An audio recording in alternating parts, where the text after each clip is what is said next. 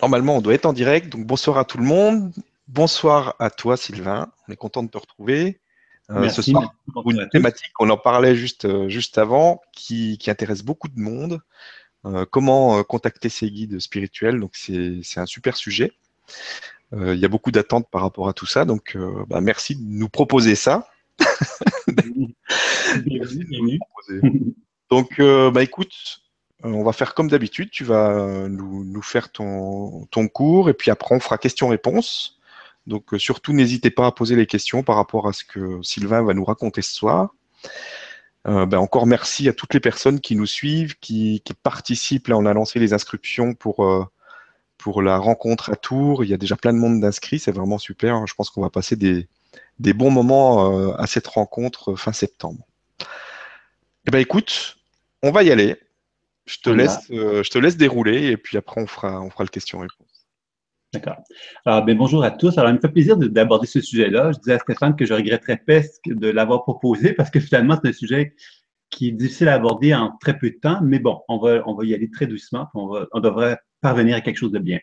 Alors, euh, moi, juste pour me présenter, ça fait 25 ans que je travaille dans la thérapie intuitive, donc c'est certain que euh, une chose qui, que je trouve important dans, dans, une démarche intuitive, quand on aborde le travail avec les guides, par exemple, c'est de comprendre finalement ce que c'est que l'intuition. Parce que quand on se dit, par exemple, ben moi, j'ai jamais été intuitif et je communique avec les guides demain matin, par exemple, il, me semble qu'il nous manque quelque chose au niveau du discernement. Ça, c'est une chose que j'ai observée dans ma pratique parce que euh, les gens sont fascinés par la notion de guide. On se dit, bon, toujours entouré par des guides, mais quand on ne sait pas faire la différence entre, euh, par exemple, euh, une mémoire et un guide spirituel, par exemple, ben, on, peut vraiment perdre notre latin, pourrait-on dire. C'est-à-dire, on peut vraiment se retrouver dans une position de confusion dans tout cet univers-là. Donc, c'est un petit peu ça le début de ma, de ma présentation. Ça va être un petit peu de regarder c'est quoi cet univers-là? C'est quoi le monde subtil, finalement, quand on, on pénètre dans cet univers subtil-là, avec, avec qui on fait affaire, en fin de compte? Puis essayer progressivement donc d'amener vraiment la définition d'un guide d'une façon plus spécifique, puis ensuite évidemment de proposer un aspect pratique, de voir un petit peu comment ça peut, comment on peut arriver à développer une communication avec les guides. Euh, voilà, c'est un peu le programme de, de, de, la conférence. Et donc euh, finalement, donc moi j'ai commencé à 25 ans passés donc avec euh, en tant que on me percevait comme médium, pour, dire vrai. Je dis on me percevait parce que moi, j'ai pas été toujours à l'aise avec ce terme médium. Alors qu'il y a des gens qui sont très, très fiers de pouvoir dire qu'ils sont médiums. Mais moi, j'étais pas très fier pour la simple raison que, euh, à mesure que les années ont passé, je constatais qu'il y avait des gens qui venaient me raconter des histoires, qu'ils avaient, ils avaient été voir des gens qui leur avaient dit des trucs. Euh, c'est toujours autour des entités, des choses comme ça. Et moi, j'étais pas à l'aise avec cette, cette vision des choses-là parce que je me disais, bon, euh, L'important, c'est de comprendre. L'important, c'est de comprendre avec qui on a, à qui on a affaire, justement. Alors, quand on rentre dans le monde subtil, on, peut donc euh, porter un regard, un jugement sur ce monde subtil-là en se disant, bon, cette énergie n'a pas l'air gentille, donc elle n'est pas bonne. Donc, je la mets de côté, je, la, fais, je fais votre rétro satana et j'essaye de, la, mettre dans un garde-robe ou d'essayer de, la fuir, je ne sais quoi. Alors que finalement, une mémoire, en soi, c'est un être, c'est une mémoire reliée de la souffrance. Donc, si moi, je pars du principe que je peux accueillir cette mémoire-là plutôt et de chercher à comprendre sa souffrance, sa douleur, ben, je comprends à ce moment-là qu'il n'y a plus, la, notion du bien et du mal dans cet univers subtil-là n'existe plus. Alors, euh, c'est ça qui peut être intéressant, donc, pour commencer à comprendre un petit peu euh, cette définition du guide, c'est que le guide n'est pas, pas, associé à une définition du bien et du mal. C'est associé vraiment à une définition d'une forme de sagesse pure qui n'est pas donc en relation avec cette définition-là du bien et du mal. Ça, c'est vraiment la chose qui est la plus euh, importante à, comprendre. Alors, ce que j'aimerais donc aborder, euh, donc, dans un premier temps, c'est toute la démarche euh, intuitive qui nous permet d'accéder à cet univers subtil-là.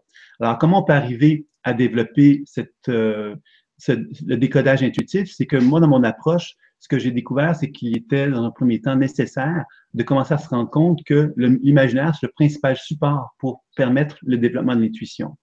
Alors, quand on dit communiquer avec un guide, qu'est-ce qu'on fait? C'est qu'on va, d'une certaine façon, c'est qu'on va se dissocier de soi, de notre perception imaginaire, pour reconnaître que la perception qui est à côté de nous, elle est distincte de nous. C'est ça qu'on va reconnaître comme étant, ben ça, c'est un guide. Mais finalement, qu'est-ce qu'on doit comprendre de ça? C'est que l'énergie avec lequel je suis en interrelation, c'est une forme de guide aussi, puisque l'énergie est universelle, elle est intelligente, elle est animée d'un principe intelligent. Donc, ça veut dire que quand je commence à pénétrer dans mon corps intérieur, en me fermant les yeux et en voyageant tout simplement à l'intérieur de moi-même, ce que je découvre, c'est qu'en étant en interrelation avec mon intérieur, je reconnais à ce moment-là une forme de sagesse, une forme d'intelligence qui est présente dans mon être. Cette sagesse-là est en quelque sorte un guide en quelque sorte. Alors, quand on commence simplement à reconnaître ça, bien, finalement, on se dit, mais comment communiquer avec un guide? Ben voilà, c'est tout simple. On ferme les yeux et on prend simplement le temps de voyager à l'intérieur de soi et d'accueillir les perceptions imaginaires qui peuvent être présentes à l'intérieur de nous-mêmes. C'est là qu'on constate que dans cette intériorité-là, avec laquelle on fait le travail, on constate que cette intériorité-là nous met en relation, effectivement, avec une forme de sagesse, avec une forme d'intelligence. Alors ça, c'est une première façon d'interagir avec les guides qui est toute simple, qu'on a tendance à négliger parce qu'on a toujours l'impression qu'un guide devrait avoir des belles ailes blanches, devrait avoir des beaux cheveux blonds. Euh, et je suis désolé, Stéphane, là, tu réponds pas à la définition, mais bon, ça, c'est souvent la définition qu'on va, qu'on va se donner, tu vois. Puis, d'une façon toute simple aussi, quand on pense à un guide, quelque part, on, peut simplement penser à un guide terrestre comme toi, Stéphane, d'une certaine façon. Pour beaucoup de gens, tu te, tu te manifestes comme, comme un être qui, donne, qui montre un chemin, qui présente une, qui propose une voie et des gens peuvent y adhérer. Puis il semble que beaucoup de gens adhèrent, puisque c'est ça que tu disais tantôt par rapport à Tours et tout ça, donc c'est super. Et dans ce sens-là, les guides, à quelque part, ben c'est ça, ça peut être des manifestations terrestres d'individus qui incarnent quelque chose, qui vont nous, réveiller en nous une envie d'aller vers eux, parce qu'ils vont nous stimuler à devenir meilleurs, à évoluer, à progresser, à cheminer. Quand on porte un regard à l'intérieur de soi, ben, nos organes, nos systèmes, notre énergie vitale, nos chakras, notre aura et toute cette structure énergétique-là, ben, est animée aussi par un principe de sagesse et d'intelligence. Donc, quand on commence à, commence à reconnaître tout ça, ben, on constate que la démarche intuitive est en soi une façon de se mettre en communication avec une forme de, de relation avec des guides, avec des aides de sagesse, etc., etc. Ça va pour ça, Stéphane? Tu m'as pas perdu, les autres non plus? Non, non, c'est bon. Donc, la première chose que, je me suis, quand j'ai commencé, moi, dans ma pratique intuitive, évidemment, le, travail avec les guides m'intéressait beaucoup parce qu'avec les guérisseurs, il y avait donc ce phénomène de bas et de haut astral, on va l'appeler comme ça. C'est-à-dire qu'il y avait les méchants d'un côté. Les méchants, c'est les gens mal rasés, euh, qui ont des gros yeux méchants, euh, qui n'ont pas la sympathique, euh, qui ont des bosses dans le dos, etc. C'est une caricature, évidemment. Et les bons, ben, c'est les grands blonds, hein, les grands lumineux, etc., qui ont, qui ont une allure très paisible, très tranquille et très harmonieux. Évidemment, c'était un peu ça qui m'était enseigné dans cette formation-là, parce que, veux, veux pas, on constatait qu'il y avait effectivement des énergies qu'il fallait, qu'on devait enlever du corps parce qu'elles étaient négatives, donc des genres d'entités, puis il y avait des êtres plus lumineux, plus rayonnants. Et puis, ça m'a toujours questionné cette définition-là du, guide et des bons et des méchants, parce que je me disais, bon, euh, moi, j'étais un adepte des, films, des western, par exemple, que j'aimais bien, que les bons et les méchants, mais je me demandais, est-ce que c'était vraiment juste que dans cet univers spirituel, on retrouve cette même définition des bons et des méchants? Et puis quand j'ai suivi, donc j'ai commencé à faire de la pratique, j'ai eu une expérience qui m'a beaucoup euh, interpellé, euh, qui, a, qui a mis en évidence que ce que je constatais, c'est que les, guides ou les mémoires, finalement, plutôt ce qu'on appelle les entités, pouvaient se présenter à moi avec une perception négative. Ils pouvaient avoir des souffrances, des douleurs, euh, vouloir tuer des gens, vouloir manifester la colère, la souffrance, etc. Si moi, je me mets à raisonner avec leurs souffrances, leurs douleurs en disant qu'ils ne sont pas gentils, bien évidemment, je vais amplifier la souffrance leur douleur. C'est un peu comme dans la, dans, la, dans la vie de tous les jours. Quand on rencontre un être humain et qu'on qui, nous dit qu'il est fâché, puis qu'on lui dit je veux rien savoir de ta colère, t'es pas, pas gentil d'être en colère, ben la personne peut devenir encore plus en colère parce qu'elle se sent rejetée. Alors, c'est là qu'on commence à comprendre le phénomène de résonance.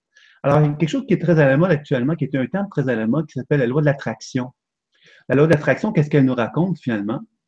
C'est qu'on on est un être humain fait de chair et d'os, mais cet être humain fait de chair et d'os, ben, on émane quelque chose, même si on est fait de chair et d'os. Et la physique quantique nous démontre ça.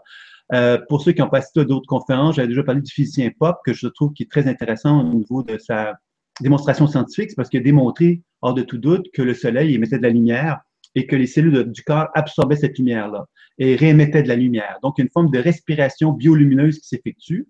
Et quand on est un intuitif, quand on regarde le champ énergétique d'une personne, on va observer effectivement ce phénomène-là de respiration biolumineuse qui va nous indiquer euh, le potentiel de santé d'une personne, mais qui va aussi nous indiquer que dans l'énergie vitale de cette personne-là, il y a de la mémoire. La mémoire, qu'est-ce que c'est? C'est une conscience. Alors, la conscience, elle peut être très, très euh, primaire au niveau de l'évolution de la conscience, ou elle peut être très évoluée.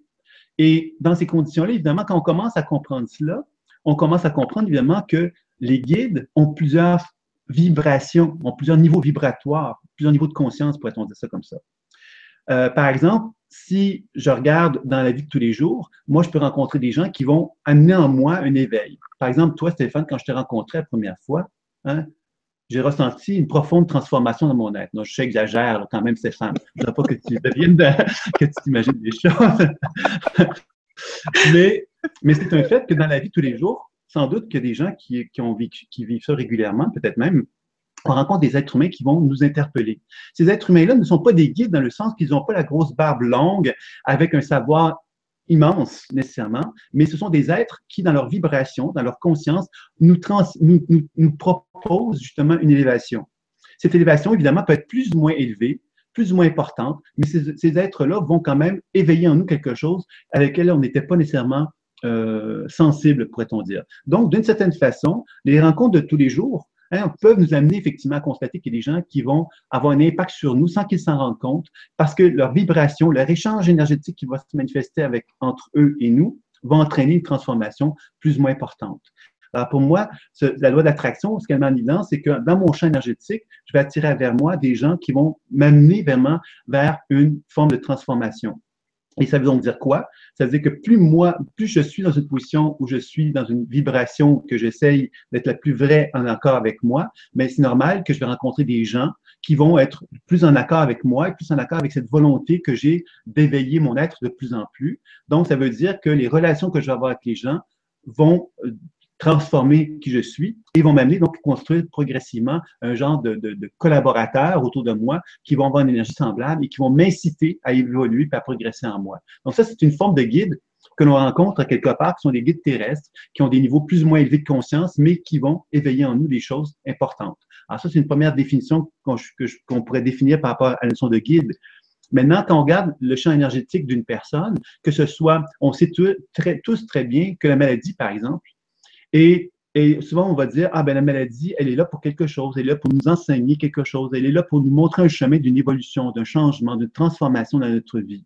C'est une forme de guide. Hein, c'est peut-être à dire, la maladie est un guide. La maladie est un être qui nous est, une, est une expression de quelque chose qui va nous éveiller.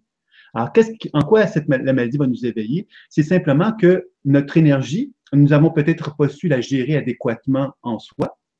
Et donc, inévitablement, parce qu'on n'a pas été en mesure de la gérer adéquatement en soi, bien évidemment, le corps va commencer à vouloir nous amplifier, va vouloir commencer à nous, parler, à vouloir nous dire, Sylvain, tu n'es pas dans la bonne direction, tu n'es pas dans la bonne voie. Il va vouloir finalement nous montrer le chemin. Et comme on tête dure, comme on est vraiment entêté et qu'on ne veut pas toujours écouter, ben des fois, le corps choisit de tout bloquer la machine pour nous faire comprendre que ça va pas, il faut vraiment changer des choses. Alors, si on est à l'écoute de ça, il y a des chances, effectivement, qu'on soit capable de prendre une autre direction puis un autre chemin. Donc, dans ces conditions-là, les perturbations énergétiques qui sont dans notre corps, la maladie, peuvent aussi être des manifestations de guides qu'on va avoir avantage à écouter, évidemment, puisqu'ils vont nous permettre de pouvoir être en alignement avec notre aide d'une façon plus importante. Alors ça, c'est une autre forme de guide. Ensuite, quand on regarde dans le champ énergétique, qu'est-ce qu'on observe aussi? C'est qu'il y a des mémoires qui sont dans notre champ énergétique. Ces mémoires-là proviennent de notre histoire personnelle. C'est-à-dire que moi, je peux avoir vécu des expériences difficiles dans ma jeunesse et ces expériences difficiles font de moi un être qui passe à cette souffrance-là. Ce que je vais faire, c'est que je vais essayer de me dissocier de cette énergie-là. Je vais essayer de la repousser de mon champ énergétique. Et un intuitif va percevoir le champ énergétique d'une personne qui a fait ça, comme avec une mémoire. On va voir le champ énergétique et il va y avoir des mémoires dans le champ énergétique qui vont être le reflet des énergies qu'on a rejetées, des énergies qu'on n'a pas voulu accueillir en soi. Alors, quand on commence à porter attention à ces énergies-là et qu'on commence effectivement à leur parler, qu'est-ce qu'on va découvrir? C'est que ces énergies-là ont donc une souffrance, mais elles ont également un, potentiel évolutif. Tant il longtemps que je n'aurai pas accepté la souffrance qui a été vécue, je vais demeurer dans une position de dissociation. Quand je vais commencer à faire le travail de réunification, donc de d'accueillir cette énergie-là, qu'est-ce qui va se passer? Il va se passer que cette énergie va se transformer et elle va me donner le chemin, la voie à suivre. Comme un guide, encore une fois, elle va me donner l'opportunité de pouvoir évoluer, progresser en reconnaissant que ce que je croyais être la colère, la souffrance ou une douleur quelconque, ben que derrière cette souffrance-là, quand je ne m'identifie plus à cette souffrance-là, je constate que derrière ça, il y a quelque chose de beau qui est là, mais que je n'avais pas accès car j'étais trop identifié à la, souffrance qui m'empêchait de voir la lumière, en fin de compte. Donc, on comprend ici que quand le principe de l'accueil est fondamental, parce que l'accueil, qu'est-ce qu'il nous permet de faire? C'est ne pas être en rejet avec nous-mêmes. C'est pas de rejeter les facettes de soi. Moins je me rejette, je rejette qui je suis, plus je suis dans une position d'alignement. Et plus je suis dans une position d'alignement, plus je suis capable de vibrer à un niveau plus élevé et plus je peux m'élever ma conscience pour être capable d'accéder à des guides véritablement. Alors, quand je dis véritablement, c'est qu'on va, on va voir qu'il y a une définition du guide qui s'en vient tout doucement et qui nous amène donc à des niveaux de conscience plus élevés. Mais on voit que déjà, les guides se manifestent de diverses façons. Et c'est ça qui est important de se rappeler que quand on commence à comprendre que le guide est partout, on comprend qu'un guide, c'est pas quelqu'un nécessairement qui a toujours une belle apparence lumineuse et rayonnante et fantastique. C'est souvent quelque part une énergie tout simplement qui est là pour nous guider, nous orienter. Et que si on ne la juge pas, cette énergie-là, on se rend compte que toute énergie, toute expression de notre champ énergétique, de dans ce monde subtil-là, a une capacité de nous guider.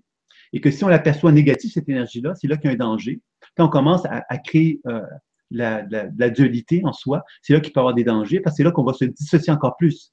Et si on se dissocie encore plus, la loi de l'attraction, qu'est-ce qu'elle va nous enseigner? Elle va nous enseigner quelque part que plus on se dissocie, plus on amplifie notre champ énergétique, on le rend encore plus tendu et l'information de rejet devient encore plus importante. Donc, la loi de l'attraction va nous faire en sorte qu'on va se retrouver dans une position où on va attirer vers nous des gens dans le monde terrestre, des gens qui vont venir nous déranger dans notre perception parce qu'ils vont nous obliger à faire un travail sur soi.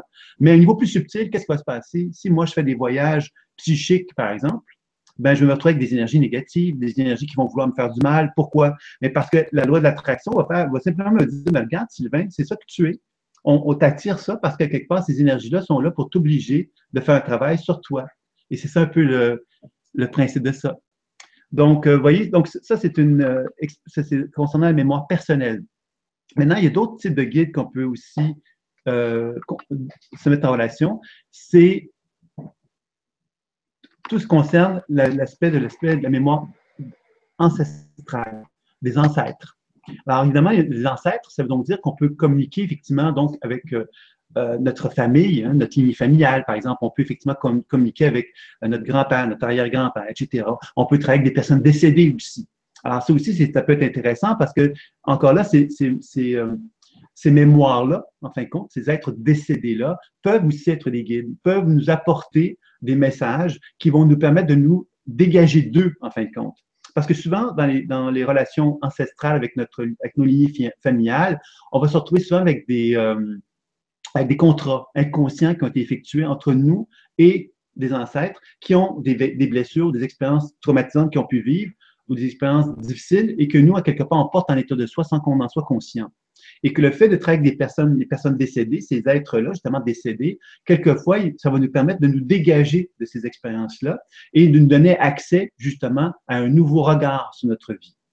Quelquefois, les personnes décédées peuvent être carrément des êtres expansifs, c'est-à-dire des, des, consciences évolutives, expansives, qui vont simplement nous, aussi nous montrer, nous conseiller, nous orienter, nous diriger dans notre vie comme s'ils étaient capables de voir des choses qu'on ne voyait pas. Alors, ça aussi, ça peut être intéressant aussi, donc, de, travailler avec des personnes décédées. Alors, les personnes décédées ne sont pas toujours animées d'une conscience évolutive. Alors, vous voyez, c'est ça la nuance. Alors, dans ma loi, dans mon principe de la loi de l'attraction, si moi je décide de travailler avec des personnes décédées et que moi, dans mon champ énergétique, je n'ai pas fait un travail euh, d'alignement suffisamment important, le type d'énergie que je vais attirer à moi de personnes décédées, de mémoire de personnes décédées, ne sera pas nécessairement en accord avec le principe évolutif. Il va peut-être en accord avec des, avec des, éléments de conflit intérieur que j'ai pas réglés, par exemple. Vous voyez, alors, c'est ça qui fait que, je vais vous amener à comprendre, c'est que la communication avec les guides sous-entend que pour être capable de communiquer avec des guides de niveau de conscience élevé, il nous faut faire un travail sur soi qui va nous permettre justement d'être alignés suffisamment pour pouvoir faire un travail adéquat avec euh, ces mémoires-là. Et ensuite, quand on poursuit dans, la progression de, ce, de cet univers mémoriel-là, pourrait-on dire, on, constate que les mémoires d'autres vies. Alors, les mémoires d'autres vies, bon, on pourrait toujours dire, bon, il y a des vies antérieures, j'ai été ceci, j'ai été cela. Mais quand on dit j'ai été ceci puis j'ai été cela, qu'est-ce qu'on fait? On est en train, quelque part, de se définir par rapport des mémoires d'autres vies, comme si on avait été cela. Donc, on se limite c'est un peu comme si on, se limitait au notre conscience. Alors que moi, dans ma, définition du travail avec les mémoires d'autres vies, j'aime cette idée de pouvoir me dire, ben voilà, moi je suis une antenne et je peux vibrer avec toutes les expériences humaines qui existent depuis le début des temps. C'est-à-dire que je peux voyager dans cet univers mémoriel-là et je peux aller dans toutes les époques et dans toutes les, euh, les périodes de la vie humaine et apprendre des choses de ces, de ces époques-là. Alors, ça m'appelle donc à, concevoir l'idée d'un voyage mémoriel véritablement. Et je vais vous présenter un petit peu comment on peut arriver à ce voyage-là tout à l'heure dans la partie plus pratique. Mais ce voyage-là, finalement, me fait, comprendre qu'en tant qu'antenne, comme je peux vibrer, ben, je peux, par ma conscience, voyager dans, cette, dans cet univers mémoriel-là. Et comme on sait que cet univers mémoriel-là n'a pas d'espace-temps, hein, il n'est pas, pris, on est, pas pris par le passé, présent, futur, on peut vraiment, donc, nous, par notre conscience, voyager sans limite dans ces univers-là. Et si on décide d'aller dans une époque, par exemple, X, Y ou Z, ben, cette époque-là, en tant qu'être attractif, qu'est-ce que je vais faire? Je vais me mettre en résonance avec des mémoires d'autres vies de cette période-là qui vont avoir des choses à m'enseigner, qui vont avoir des choses à me transmettre comme connaissances. Des connaissances qui peuvent toucher l'humanité tout entière, comme elle peut toucher ma vie plus, personnelle aussi. Alors, vous voyez qu'encore là, ce sont des guides aussi. Alors, toute l'expérience humaine qui existe depuis le début des temps est en somme des manifestations potentielles de, de, de guides qui pourraient nous guider, qui pourraient nous orienter, qui pourraient nous diriger pour mieux comprendre notre vie pour mieux comprendre euh, le sens de la vie de, sur Terre d'une façon plus collective également. Donc, ça aussi, ça peut être intéressant. Alors, ce que je veux faire comprendre, c'est que quel que soit le voyage qu'on va faire dans tout cet univers mémoriel-là, la clé là-dedans, c'est que la mémoire, elle est, dans un premier temps, figée par de la souffrance ou de la douleur, et que si on est capable, nous, de se mettre dans une position de témoin face à cette mémoire-là, et qu'on est capable de reconnaître que cette mémoire-là a peut-être quelque chose à nous transmettre, ben, on va simplement rester dans une position de témoin, et on va discuter avec elle. Et par la discussion, elle va nous, nous transmettre son savoir, nous transmettre sa souffrance peut-être pour commencer. Mais si on commence effectivement à interagir avec elle pour l'amener à l'accueillir, très vite, on va se rendre compte qu'il y a une transformation qui va se faire, que la mémoire en question n'est pas que de la souffrance, que derrière la souffrance, lorsqu'on l'accueille, lorsqu'on l'a même dégagé ou libéré, elle, on va accéder à autre chose. Et l'autre chose est vraiment un processus évolutif. Ce qui veut donc dire que dans toute mémoire, dans toute expression subtile, lorsqu'on pénètre dans ces univers-là, il y a une expression limitative, c'est-à-dire la conscience limitative, c'est quoi? La mémoire qui est figée. Moi, je suis figé, je bouge plus. Alors, je vais m'arrêter évidemment. Alors, cette mémoire qui est figée, qui ne bouge plus, ben, à un moment donné, inévitablement, cette mémoire-là qui est figée, ben, elle va répéter toujours les mêmes mécanismes. Alors, si je, suis figé parce que j'ai eu peur, ben, j'ai peur toute ma vie parce que je ne bouge plus. Je suis figé complètement. Alors, cette mémoire-là est limitative parce qu'elle crée des cycles, des cycles de répétition. Comme elle ne sait, elle ne sait pas faire d'autre chose que d'avoir peur, ben, elle reproduit la peur, la peur, la peur, la peur, la peur, la peur, la peur. Donc, inévitablement, ça va cultiver un processus inconscient qui va nous ramener tout le temps, tout le temps à cette même émotion-là. Ça, c'est la mémoire limitative. Maintenant, quand on est dans un univers subtil, on comprend bien quelque part que l'énergie est toujours en mouvement et en transformation. Il n'y a rien de figé, justement. Donc, si cette mémoire est figée, c'est parce qu'il y a de la souffrance. Si je prends le temps d'accueillir la souffrance qui est associée à cette mémoire-là, il y a de fortes chances que je lui permette de se dégager de cet aspect figé dans lequel elle se trouve, et je vais lui permettre donc de renouer contact avec la vie.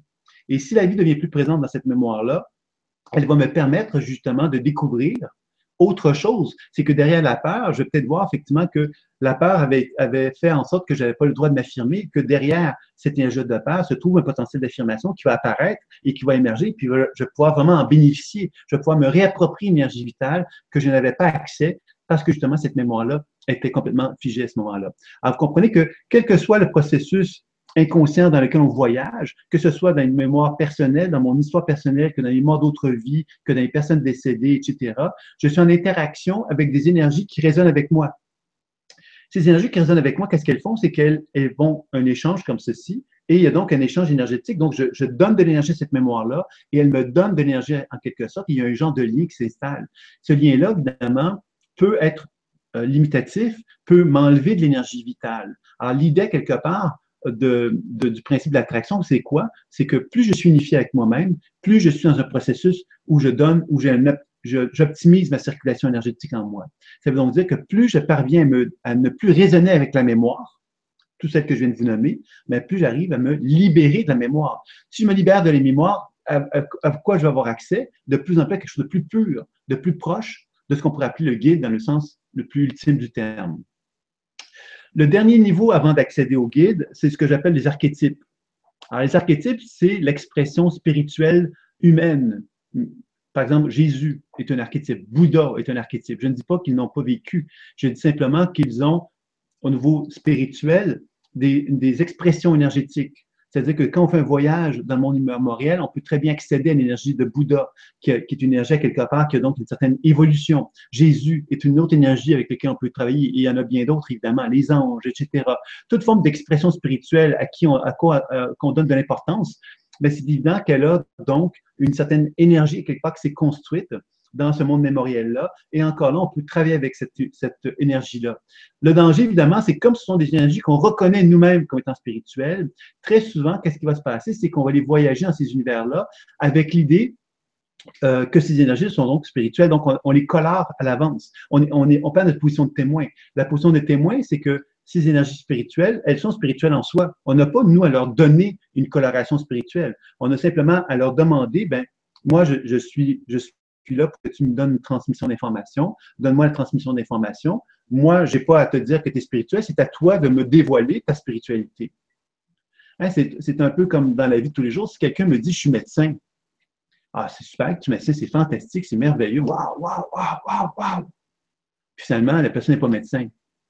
Alors, vous voyez, l'apparence, hein, l'apparence des choses, c'est qu'on s'est souvent berné par l'apparence des choses, par l'idée quelque part que quelqu'un affirme quelque chose. Si je dis, par exemple, je suis un médium et je me dis en communication avec la conscience la plus élevée sur Terre qui a jamais eu lieu, ben, si je vous dis ça et que vous me croyez, vous allez me donner d'importance. Si je vous dis, ben moi, je suis avec une mémoire vraiment euh, la, plus basse conscience possible, elle, a passé sa vie entière à, faire de la merde, à faire de, des trucs euh, qui n'avaient aucun sens, qui étaient vraiment dégueulasses. C'était vraiment la pire conscience qu'on pouvait imaginer. Je ne pense pas que vous allez me voir de la même façon que si je vous parle d'une conscience super évoluée. Donc, vous voyez, on a cette espèce de dualité. Et toute cette affirmation-là, quand on affirme quelque chose comme ça, c'est du, du, vent. On ne peut pas se fier là-dessus. Alors, pour, quand on veut s'assurer quelque part que quelqu'un euh, nous dit, est en communication avec une source de sagesse, ben, il lui faut, il nous faut lui dire, ben, regarde, j'espère ce que tu racontes, j'aimerais ça, moi, te voir. J'aimerais ça que tu me dises qu'est-ce que tu es capable de faire pour que je puisse évaluer effectivement la pertinence de ce que tu transmets comme information. Parce que c'est le seul moyen qu'on a de vérifier. Parce que c'est pas pour juger la personne, c'est pas pour essayer de, de tomber dans le rationnel, dans le mental, mais c'est simplement pour arriver à avoir une mesure. La mesure, c'est ça un peu le discernement. Le discernement, c'est qu'une personne peut affirmer des choses. Maintenant, on peut pas vérifier. Par exemple, quelqu'un pourrait me dire, ben moi, je suis en communication avec euh, la conscience la plus élevée sur Terre. Bon, elle peut me dire ça. Maintenant, si elle me dit des choses qui me parlent, ben, je vais dire, ah, ben, je ne sais pas si c'est vrai ce qu'elle me qu'elle est avec la conscience la plus élevée sur Terre, mais ce qui est vrai, c'est qu'elle donne qu'elle a un sens, elle a, une information qui est intéressante, qui est intéressante, qui est riche. Donc, on, comprend ici que dans cet univers subtil-là, tout est possible. Donc, on peut se faire manipuler, notre ego peut se faire manipuler très facilement. C'est très facile de, se manipuler au niveau de notre ego parce qu'on est très valorisé. Et quand on, est, on se dit médium et que une énergie très élevée nous a choisi. Moi, j'ai vu quelqu'un me raconter un truc comme ça, elle me disait, cette personne me dit, euh, j'ai la grande humilité, je suis très chanceux, et avec une grande humilité, je vous avoue que j'ai été choisi par la conscience universelle la plus élevée sur Terre. Alors, vous voyez comment comment c'est trompeur, parce que la personne se disait humblement hein, qu'elle était en communication avec ça. Alors, c'est intéressant qu'elle le dise. Maintenant, est-ce qu'on peut vérifier ça? c'est seulement par le savoir qu'elle va transmettre qu'on va pouvoir le faire. Alors, moi, je vous dirais que quand on veut travailler avec un guide, quel que soit, on a vu que plusieurs expressions de guide jusqu'à maintenant, ben, on doit toujours se rappeler le discernement. Le discernement, c'est de quelle façon que je peux m'assurer que je peux arriver à ce discernement-là. C'est par l'interrogation, par le questionnement, jusqu'où cette sagesse-là est capable de me transmettre un savoir et une connaissance. Et plus je peux arriver à constater que cette mémoire, cette, forme d'expression spirituelle a une certaine justesse, une certaine vérité. Je ne peux pas statuer sur ce que le, médium, par exemple, en question dit au niveau de sa provenance, cette énergie-là, mais ce que je peux constater, c'est qu'il y a une certaine forme de vérité là-dedans. Et ça, je pense que c'est assez important de se rappeler cela. Parce que moi, quand j'étais médium, j'ai été donc euh, identifié comme un médium pendant plusieurs années, puis je communiquais avec euh, les élèves de Joel Cool. Les élèves de Joel Cool, c'est que moi, il faut comprendre que j'avais une grande fascination pour les écrits d'Alice Bailey qui avait écrit euh, le, traité des sept rayons. Je ne sais pas s'il y en a qui, connaissent cet auteur-là. C'est une femme qui a fait de la canalisation et qui canalisait le maître Joel Cool. Un maître Joël Cool, c'était un être très, très évolué, une conscience très évoluée, qui avait donc une transmission de connaissances. Et il faut dire que Alice Bailey a vraiment écrit énormément de livres. À l'époque, il n'y avait pas d'ordinateur, donc elle a travaillé très fort, cette pauvre madame qui, était, malade toute sa vie et qui a donc transmis cette connaissance-là. Et euh, donc, j'avais été très impressionné par ces écrits-là. Et c'était peut-être un peu normal que quand j'ai commencé à vraiment faire un travail de médiumnité, que je me suis retrouvé avec des, énergies intelligentes qui se présentaient à moi comme étant les élèves de Joel Cool. Pour moi, ça m'apparaissait comme tout à fait en harmonie avec le désir que j'avais de transmettre une certaine connaissance, etc. Puis, avec les années, à mon avis, plusieurs années plus tard, cette même manifestation-là est venue me dire, il dit, écoute Sylvain, euh, je, je, ne suis pas les élèves de Joël Cool, je suis une expression d'intelligence universelle. Et cette intelligence universelle prend la forme que vous souhaitez pour pouvoir communiquer euh, avec vous. Et dans ce sens-là, quelque part, vous êtes simplement pas capable de concevoir cette énergie universelle-là, donc vous avez besoin de prendre une forme. Vous avez besoin qu'une forme se manifeste à vous pour que ce soit plus facile. Et c'est ça que j'ai fait avec toi pendant un certain temps mais maintenant, tu es rendu à une étape où tu peux passer à autre chose. C'était ça qu'elle m'avait raconté.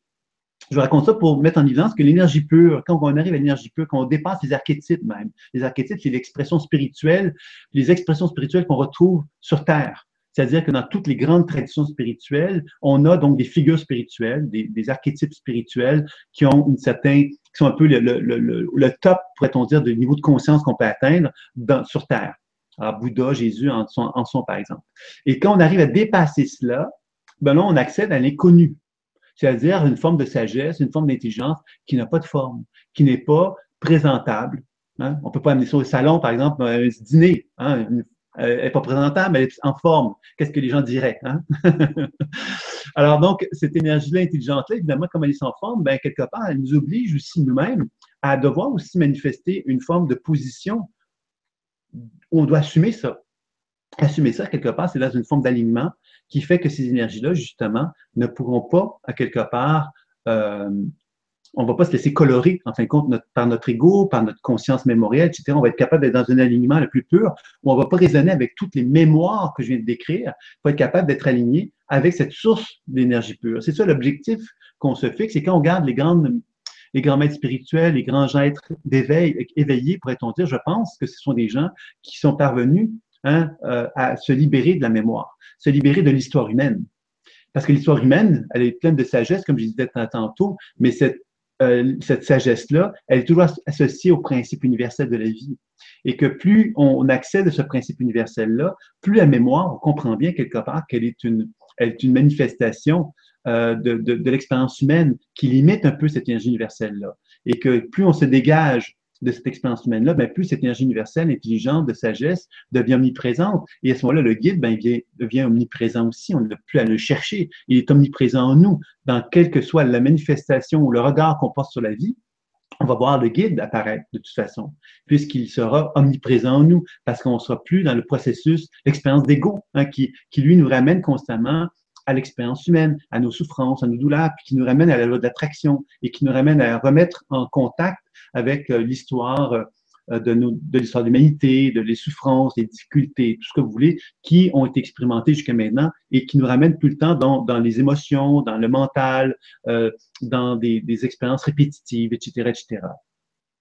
Donc voilà, ça c'était un peu pour la, présentation, je dirais, un peu théorique de la chose. Je me disais, de quelle façon maintenant on peut arriver à, faire, un, à faire un discernement quand on travaille avec des guides, parce que c'est une question importante, parce que avant même d'aborder l'idée de comment communiquer, c'est peut-être bien de comprendre qu'un guide va se manifester à nous sous diverses formes. Moi, je me rappelle une fois, j'avais eu une cliente qui était venue me voir, puis je lui avais dit qu'un guide était là et que le guide était, elle voulait l'amener dans un château. Et là, tout de suite, elle a réagi en me disant, oh, c'est pas un bon guide, parce qu'il veut m'amener dans un château. Elle n'avait pas compris que le guide voulait l'amener dans un château parce que justement, elle n'aimait pas les châteaux. Et que c'était l'expérience. Le guide n'est pas là pour simplement te, dire oui, bravo, bravo, t'aimes pas les châteaux, c'est super, oui, on, va, t'encourager, oui. Tu sais. Alors, vous voyez, c'est pas, c'est pas le, l'objectif d'un guide n'est pas seulement, n'est pas celui que nous, on a en tête. Hein. L'objectif d'un guide, c'est de nous amener à, à explorer d'autres facettes de, ce que, de notre expérience pour nous amener à déplacer notre conscience et nous amener effectivement à nous libérer peut-être de quelque chose de figé qui est en nous. Alors, dans ce sens-là, ben, un guide, va pas toujours être sympathique, va pas toujours être gentil, va pas toujours faire des choses que l'on souhaiterait, que l'on voudrait.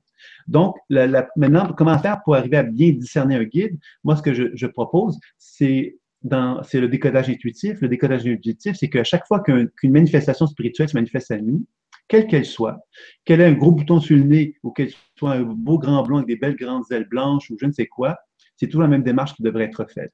On reste dans une position de témoin. La position de témoin n'implique pas qu'on va attribuer à l'énergie une, étoile, deux étoiles, trois étoiles, quatre étoiles ou cinq étoiles, mais on va simplement lui attribuer simplement l'idée de dire, ben voilà, tout te manifeste à moi, je t'en remercie.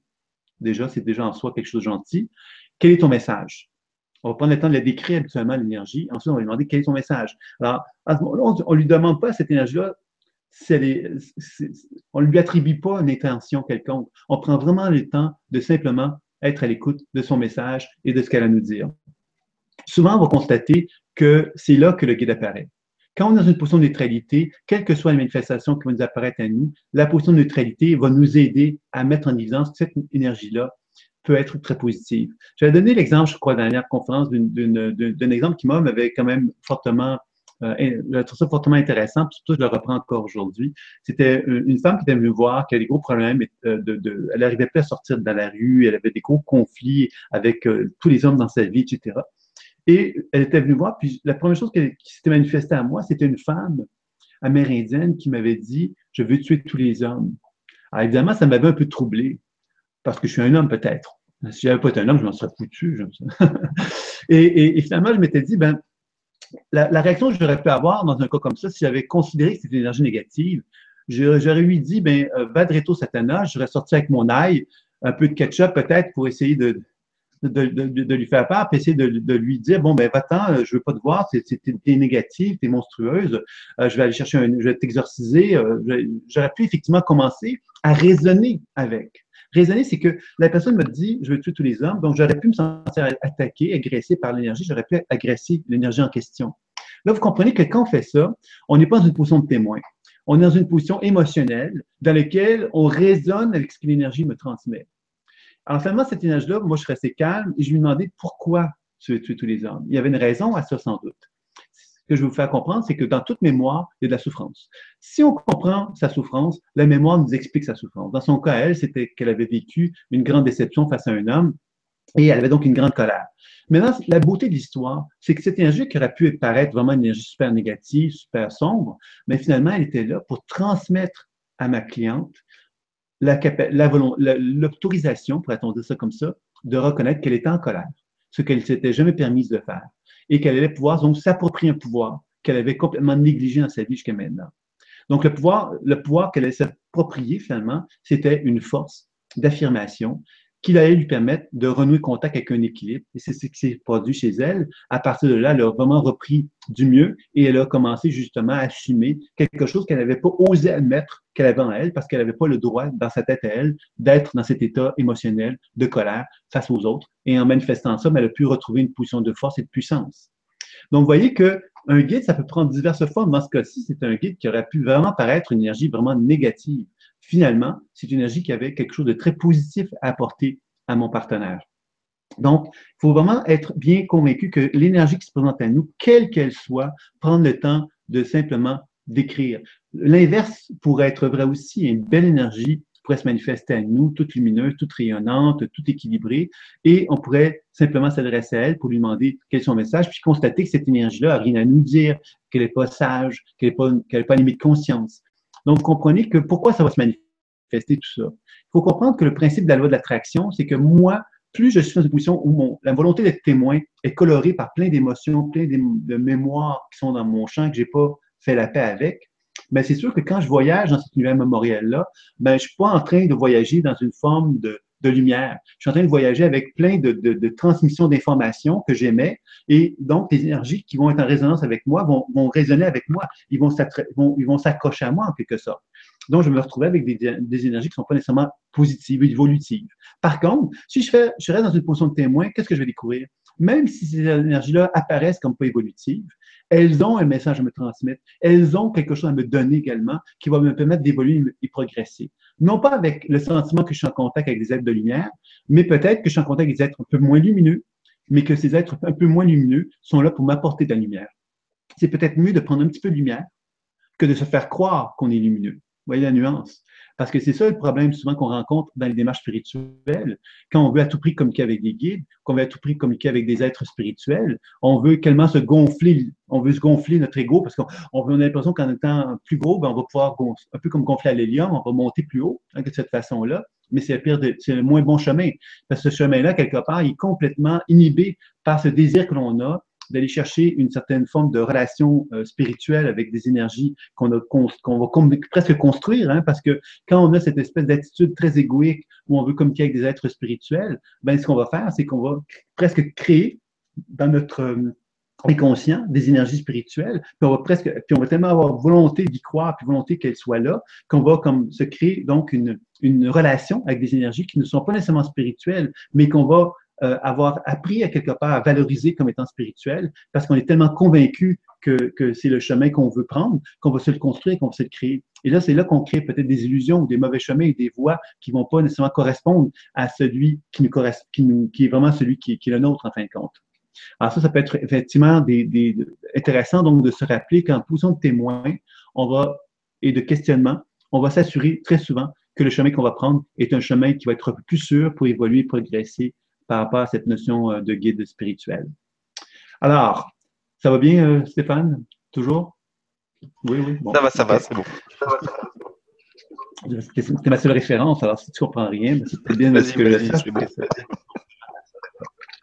Alors donc, la dernière étape, c'est ça que je voulais vous présenter, c'était concernant donc l'idée de comment communiquer avec les guides. Alors, c'est sûr que c'est une question que je considère toujours épineuse parce qu'évidemment, euh, quand j'ai commencé avec les, avec les guérisseurs il y a plusieurs années, euh, il y avait toute cette notion d'entité qui existait, donc le, bas astral, le haut astral. C'est une question que j'aborde parce que, inévitablement, je sais que beaucoup de gens ont cette appréhension. Ils ont l'impression, quelque part, qu'on peut se faire prendre par le bas astral. Le bas astral étant donné que c'est un espace qu'on dit souvent associé à des expériences de souffrance, de douleur.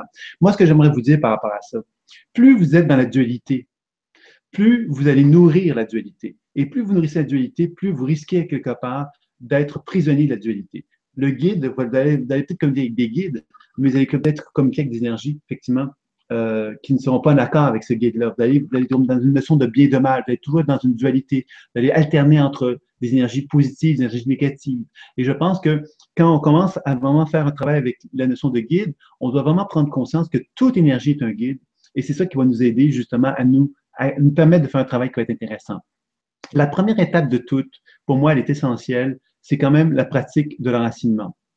J'en ai déjà parlé, je suis emmerdeur avec ça parce que partout où je, passe, je vais parler de cette technique-là. Euh, et souvent, les gens la comprennent pas toujours bien, parce qu'ils ont toujours l'impression, ah oui, je sais ce que c'est. Mais il ne s'agit pas de savoir ce, ce que c'est, il s'agit de la vivre. De la vivre, ça veut donc dire quelque part de prendre le temps de l'expérimenter. L'expérimenter, c'est que la technique d'enracinement, c'est une technique qui provient de la tradition chamanique et elle enseigne quelque chose de très simple, c'est que, c'est que nous sommes une antenne. L'antenne, c'est qu'on est en relation avec l'énergie tellurique de la Terre et on est en relation avec l'énergie cosmique du ciel. Et cette technique-là, elle nous permet journalièrement de renouer contact avec l'énergie tellurique de la Terre et l'énergie du ciel. Journalièrement, ça veut donc dire qu'on doit la pratiquer chaque jour et qu'elle va nous permettre justement de constater qu'on n'est pas seul au monde. On est habité par des énergies. Et ces énergies-là qui nous habitent nous permettent d'amplifier la vie en nous, nous permettent de nous sentir plus vivants, nous permettent de nous sentir plus capables justement d'expérimenter l'expérience intuitive d'une façon beaucoup plus riche, parce que cette capacité de se relier à la terre et au ciel va nous aider justement à expérimenter cette euh, dynamique intuitive euh, plus importante. Alors, comment fait-on l'enracinement? Alors, on s'installe confortablement, on peut être assis, habituellement, on peut être debout aussi.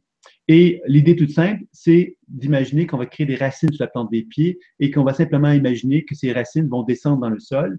Et de ce sol-là, évidemment, une énergie tellurique va se manifester. Ce que j'aimerais vous dire, c'est que l'énergie tellurique de la Terre a, été démontrée. C'est-à-dire qu'il existe un champ qu'on appelle le champ Schumann qui produit une certaine fréquence qui va varier, mais en moyenne, c'est 7,83 Hz. Et c'est donc réel. Et que pour moi, quand on se dit, on, se dit qu'on va s'enraciner, on va prendre le temps donc de se syntoniser à ce champ électromagnétique-là, qui va circuler dans notre corps. L'important dans la pratique de l'enracinement, c'est pas de le faire en disant, OK, l'énergie de la terre circule dans mes pieds, dans mes chevilles, dans mes mollets, dans mes genoux, et OK. OK, ensuite la cuisse, les hanches. Qu'est-ce que je dois faire demain? Vous voyez, ça, c'est pas une relation pour moi d'enracinement. La, la relation d'enracinement, c'est que je prends le temps de ressentir, d'expérimenter, de voir, d'entendre, de ressentir comment l'énergie de la terre va circuler dans mes pieds. Comment l'énergie de la terre se propage dans mes pieds comment elle se propage dans mes chevilles, comment elle se propage dans mes, dans mes mollets, ainsi de suite. Et je vais accompagner le mouvement de façon à ce que l'énergie de la Terre soit vraiment omniprésente dans mon corps, de mes pieds jusqu'à mon cœur.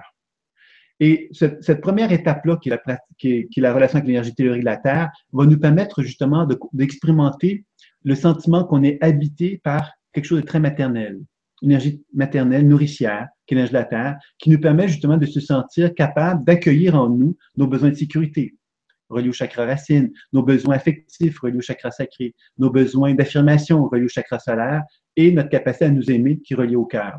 Alors, tout ce processus-là, qui est cette première étape-là, correspond à ce qu'on pourrait appeler l'homme mature ou la femme mature. C'est-à-dire l'être humain qui est capable de simplement se tenir debout dans la vie et assumer ses besoins.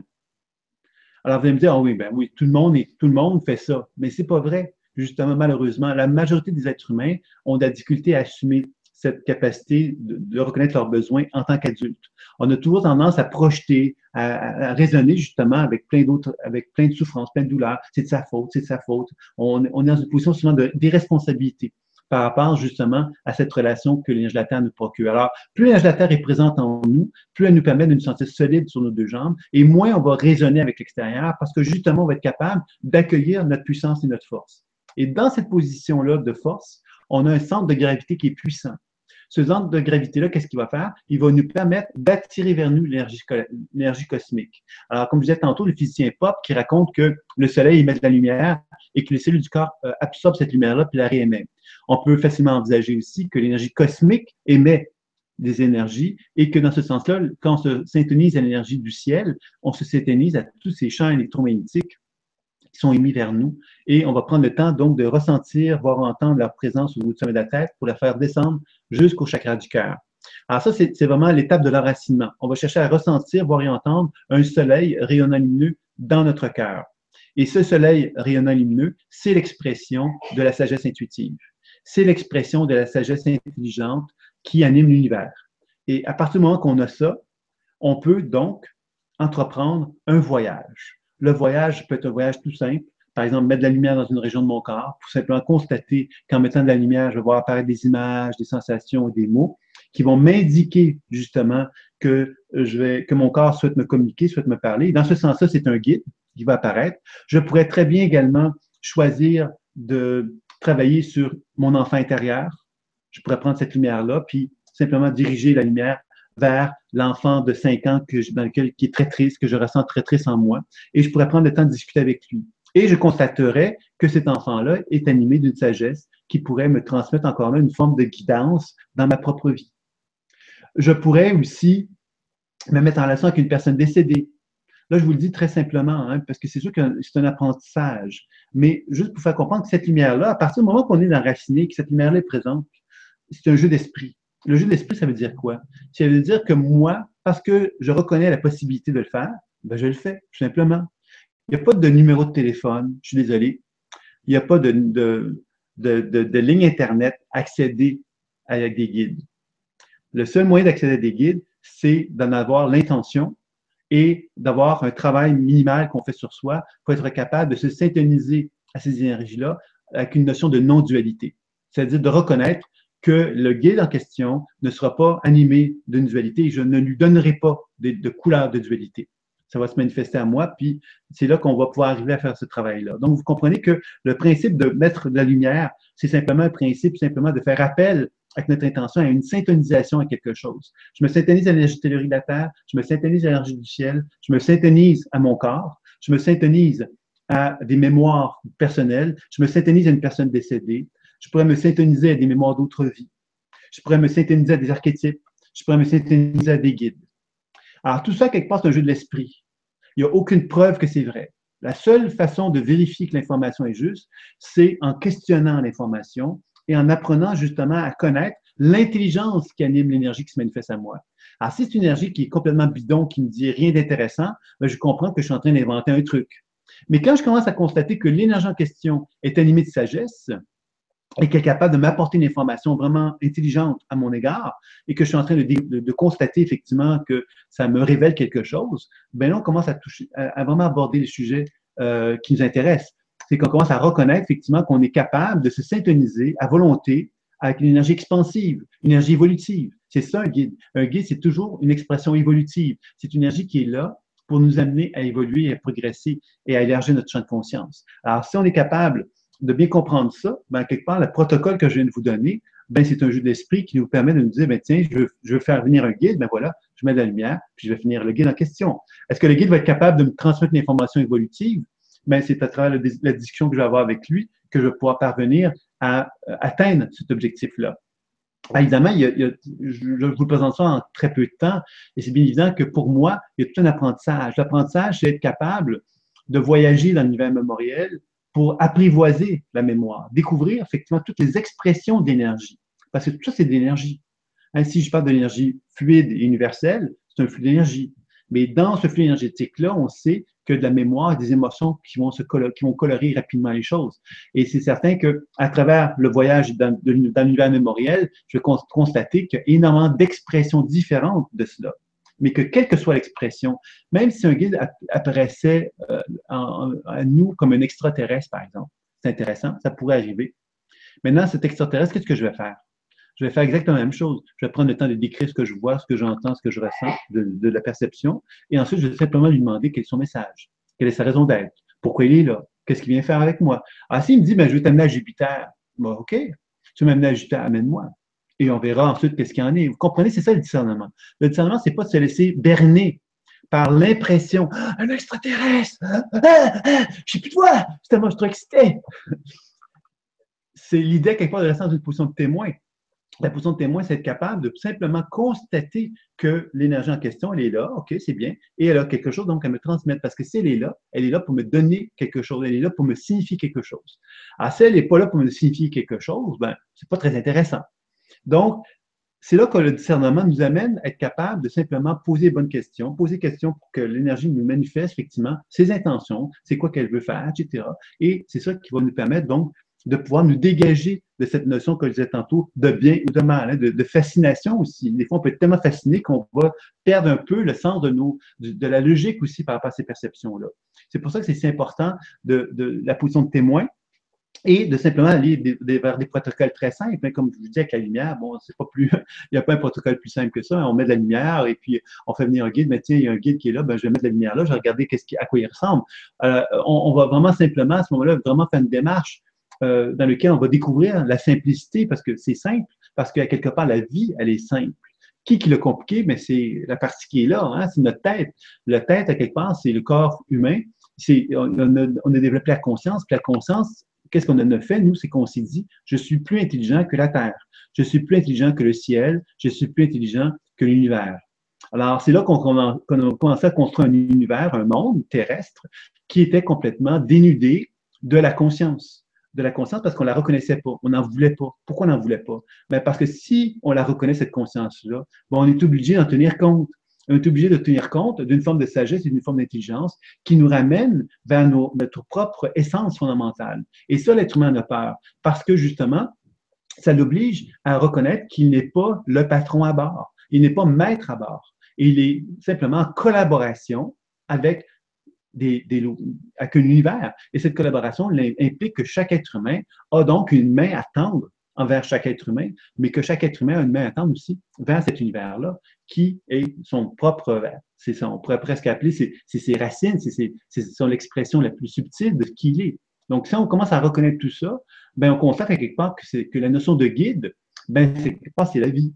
La vie avec le grand V qui se manifeste à tout instant et à tout moment. Et que si on, on apprend justement à donner de la valeur à cette vie-là et qu'on apprend justement à reconnaître que dans notre monde imaginaire, dans notre champ de perception imaginaire, on a souvent tendance Ah, je raconte, je me raconte des histoires. c'est vrai qu'on peut se raconter des histoires, mais quand on est dans une position de témoin, avec dans une position d'enracinement et on est dans une position de témoin où on reconnaît que, le, rayonnement de notre cœur est une lumière et qu'on peut vraiment voyager avec cette lumière-là, dans la conscience, en étant assis. Par exemple, je suis assis ici, moi, je suis pas en train de voyager, mais je pourrais très bien aller voir, aller voir ce qui se passe dans une mémoire d'autre vie. Je pourrais très bien aller voir un guide qui viendrait me parler. Je pourrais très bien, quelque part, faire un tas de choses. Parce que quelque part, c'est un champ de conscience qui fait qu'on peut voyager dans ces univers-là et nous permettre d'accéder à une, somme d'informations. Et c'est ça un peu que, que je crois qui est la, voie la plus intéressante, c'est de se rappeler justement que la notion du bien et du mal est une, est une illusion et que quand on comprend bien cette notion-là, ben à ce moment-là, on se rend bien compte que toute forme d'expression dans cet univers subtil-là a une source d'expression universelle et que oui, elle peut apparaître au départ négative ou sombre ou pas positive, mais que quand on commence à, à, manifester une forme d'intention amoureuse envers cette énergie-là, on se rend bien compte que cette énergie-là, justement, elle fond devant l'amour. Elle fond devant l'amour. Pourquoi? Parce qu'elle comprend justement que nous avons vu qu'elle était. Et qu'elle était vraiment, c'est pas l'expression douloureuse et souffrante. C'est on, découvre quelque part le potentiel évolutif qu'elle a, la, volonté quelque part qu'elle soit mieux et qu'elle soit bien. Et tout ça, finalement, ça, se fait à travers ce que j'appelle moi la déprogrammation. Dans le processus intuitif, dans l'expérience intuitive que j'ai eue, moi, j'ai constaté qu'on pouvait déprogrammer. Euh, par exemple, une personne qui se trouve devant moi, on peut faire un soin sur cette personne-là, on peut faire un décodage intuitif, on peut travailler sur sa mémoire pour la déprogrammer, pour la libérer. Mais quand on a le monde subtil, c'est encore plus facile parce que le monde subtil n'est pas animé par la matière. Il, est encore, même, il n'y a même pas de corps physique qui anime ces mémoires-là.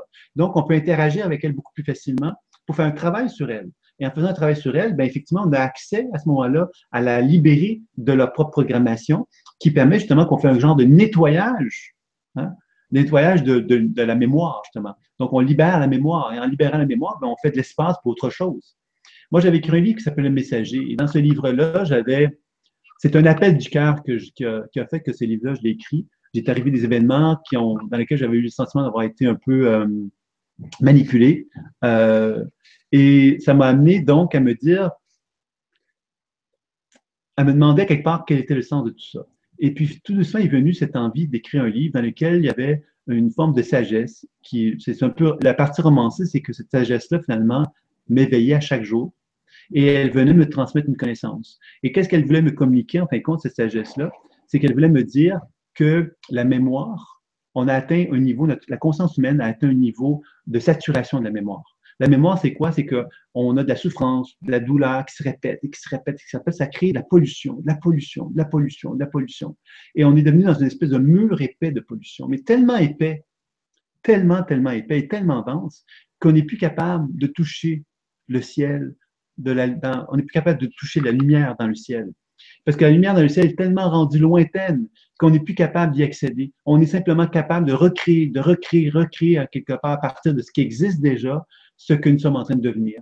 Comme si la conscience humaine n'était plus capable de se réinventer. Elle était juste capable de répéter, répéter, répéter, répéter les expériences. Et dans ce livre-là, justement, bon, le voyage qui m'était proposé, euh, le voyage réel, dans ce livre-là, mais qui a été donc présenté dans un cadre un peu plus littéraire, je dirais, euh, il y a tout un, voyage qui est fait dans lequel on apprend à déprogrammer la mémoire. Et euh, pour revenir sur Alice Bailey, qui avait, elle avait écrit un très beau livre que j'avais aimé, qui est un peu ésotérique, qui est un petit peu bon, euh, qui est peut-être moins, qui est moins moderne, mais qui quand même qui m'avait bien plu, qui s'appelait Mirage, le problème émotionnel, quelque chose comme ça. Et dans ce livre-là, justement, ce qu'elle proposait, c'est que l'être humain apprenne simplement à c'était en quelque sorte de la déprogrammation, c'était d'envoyer de la lumière sur les, les sur les formes pensées, sur les énergies psychiques, etc. Alors moi, évidemment, ce, que, ce qui m'intéressait dans le travail que j'ai fait, c'était de pouvoir le faire d'une façon consciente. C'est-à-dire que plutôt que d'envoyer de l'énergie à quelque chose en se disant, bon, ça va faire du bien, ça va libérer, etc., ben moi, ce qui m'intéressait, c'était d'être capable donc de décoder ce qui était là, de le percevoir, puis ensuite de faire un travail plus précis. Alors, la mémoire, finalement, comment on fait, on fait un travail de déprogrammation sur la mémoire? C'est un peu comme si la mémoire ben, se présente à moi avec une tête, des épaules, des bras, un tronc, des jambes et une structure associée au chakra. Et je vais donc ensuite donc faire un soin pour équilibrer les chakras de cette mémoire-là. Et en faisant ça, évidemment, ça va déprogrammer la mémoire. Ça va la libérer dans le sens que je vais équilibrer son énergie. Et en la l'équilibrant, ben, c'est comme ça elle la libérait en quelque sorte. Alors, c'est ça un petit peu qui a été, euh, qui, qui est une autre façon, je pense, de, au niveau du discernement, de pouvoir travailler sur la mémoire, puis surtout se dégager de ces impressions que ces mémoires-là, quelque part, sont, entre guillemets, négatives ou méchantes ou Alors, quand on, commence à comprendre qu'on peut interagir avec elles et qu'on peut les équilibrer, on peut leur faire du bien, ben, on n'est plus dans un processus d'autodéfense ou de combat, mais on est beaucoup plus dans un processus d'accueil, d'acceptation et même d'intervention. Dans certains cas, des mémoires, on peut, peuvent avoir besoin de nous. Et souvent, quand on travaille sur ces mémoires-là, on constate que lorsqu'elles sont bien, lorsqu'elles sont plus équilibrées, elles vont nous apporter quelque chose parce qu'elles elles vont nous permettre de raisonner avec un potentiel évolutif qui est en nous. Donc, on va, par le principe de la loi de l'attraction, quand on modifie quelque chose, ben, cette modification intervient aussi en nous aussi. Ça nous permet donc d'évoluer, de progresser de la même façon. Donc, c'est un peu ce que j'avais à dire par rapport à ça. je me dis qu'il va peut-être avoir des questions qui vont nous permettre d'approfondir euh, les thèmes qui ont été abordés. Tout à fait. Ben, merci beaucoup en tout cas pour, euh, tous ces éléments. C'est très intéressant. On va poursuivre avec les questions. Ben on va rebondir dessus. Rebondir, oui. Alors, première question. Une question de Mireille qui nous dit Bonsoir Stéphane et Sylvain. Euh, je ne sais pas du tout comment on peut entendre ces guides. Je leur demande souvent de l'aide, mais je n'entends rien au fond de moi. Comment se font-ils entendre? Merci beaucoup pour votre réponse. Cette notion de guide, tantôt, j'ai dit qu'il y avait plusieurs expressions et souvent, on, a toujours cette espèce de sentiment que les guides devraient nous aider, on ne nous entend pas. Euh. Tantôt, ce que j'ai dit avec la pratique de l'enracinement, j'ai dit que les quatre premiers chakras, c'était l'homme adulte, la femme adulte, l'homme mature, la femme mature. Alors, la première étape, quand même, qu'il faut se rappeler, c'est que si on veut justement collaborer avec des guides, ben commence donc, par exemple, à assumer qui tu es. Alors, vous allez me dire, ouais, mais comment je vais faire pour m'assumer? Euh, les guides devraient m'aider, hein? Quand même, là, hein, j'ai besoin d'aide, bien sûr, mais cette aide-là, quelque part, dont, on a besoin souvent, c'est une aide qui nous oblige justement à poser un regard sur notre propre personnalité et sur notre propre capacité justement à se solidifier intérieurement. Et cette solidité-là, souvent, on va, la, développer en étant à l'écoute de soi. En étant à l'écoute de soi, parce que le guide, quand on dit je, je vais faire affaire, j'attends qu'un guide se manifeste, on est dans un processus d'attente et de passivité, un peu comme un enfant. L'enfant, qu'est-ce qu'il attend? C'est le temps de Père Noël. Il attend quelque part une apparition. Il attend quelque chose de miraculeux. Quand on est un adulte, on a compris quelque part que si on veut quelque chose, on doit être en mesure de, développer, de développer l'outil pour y accéder. Hein, par exemple, si je veux accéder à un ordinateur et être capable de fonctionner avec, je peux toujours me dire, ben, je vais attendre que l'ordinateur va communiquer avec moi. Je peux attendre longtemps parce que l'ordinateur ne va pas nécessairement communiquer avec moi. Par contre, si j'apprends à utiliser l'ordinateur, il y a de fortes chances que je sois capable de communiquer avec l'ordinateur, de l'utiliser, d'en faire un outil euh, viable et positif. Dans le travail intuitif, on a souvent cette tendance-là, j'attends une révélation, j'attends que quelque chose se manifeste, et je pense que c'est malheureusement euh, une erreur. C'est là que ça touche l'aspect de la, société. Je pense que la société ne nous a pas enseigné à développer ce, regard avec la sagesse intuitive, avec euh, une reconnaissance de ça. Et comme on ne sait pas trop comment s'y prendre, on attend souvent qu'une révélation se manifeste. Et c'est là que ça nous ramène à l'idée d'un don. il faut avoir un don, il faut être spécial, parce qu'un guide, à quelque part, c'est pas accessible à tous. Alors moi, je vous dis, à quelque part, que c'est accessible à tous, mais il y a une méthodologie, une méthodologie de travail pour y accéder plus facilement. Il y a des gens qui n'en ont pas besoin de cette méthodologie-là, mais très, très fréquemment, les gens ont besoin de comprendre comment ça fonctionne pour être capable d'y accéder. Et dans ce sens-là, ben, l'enracinement est quand même une étape de départ. Euh, ça amplifie notre champ, ça nous met en contact avec le soleil rayonnant de notre cœur. Et quand vous dites, euh, je, demande de l'aide puis ça vient pas, ben, mettez-vous dans l'enracinement pour commencer. Amplifiez le champ du cœur dans un deuxième temps. Dans un troisième temps, allez mettre de la lumière dans la région où vous n'êtes vous êtes pas, pas, confortable. Et prenez le temps d'observer qu'est-ce qui se passe. Vous allez peut-être voir des images, vous allez peut-être avoir des sensations, vous allez peut-être avoir des mots qui vont se manifester à vous. Prenez le temps d'être dans une position de témoin et adressez-vous à ces perceptions imaginaires-là. Demandez-leur quel est leur message, qu'est-ce qu'elles ont à vous communiquer, s'il y a quelque chose qu'elles vont à vous dire. Prenez le temps juste de voir ça et vous allez peut-être découvrir finalement que cette notion de guide, à quelque part inaccessible, qui semble inaccessible, est beaucoup plus accessible que vous le croyez. Mais ça demande inévitablement qu'il y, a une forme d'entraînement véritablement pour être capable d'arriver à parler le langage ce langage qui va nous donner accès à la communication avec les guides. Et je pense que c'est ça vraiment qu'il faut comprendre. On doit, on doit arrêter de s'imaginer que tout va venir par magie. Il faut vraiment comprendre qu'il y a une méthodologie de travail pour parvenir à ça et que les moyens, les deux, la technique d'enracinement est toute simple, est une base de, travail pour y accéder, pour commencer certainement. Merci beaucoup et merci, Mireille pour, la question. Merci, Mireille.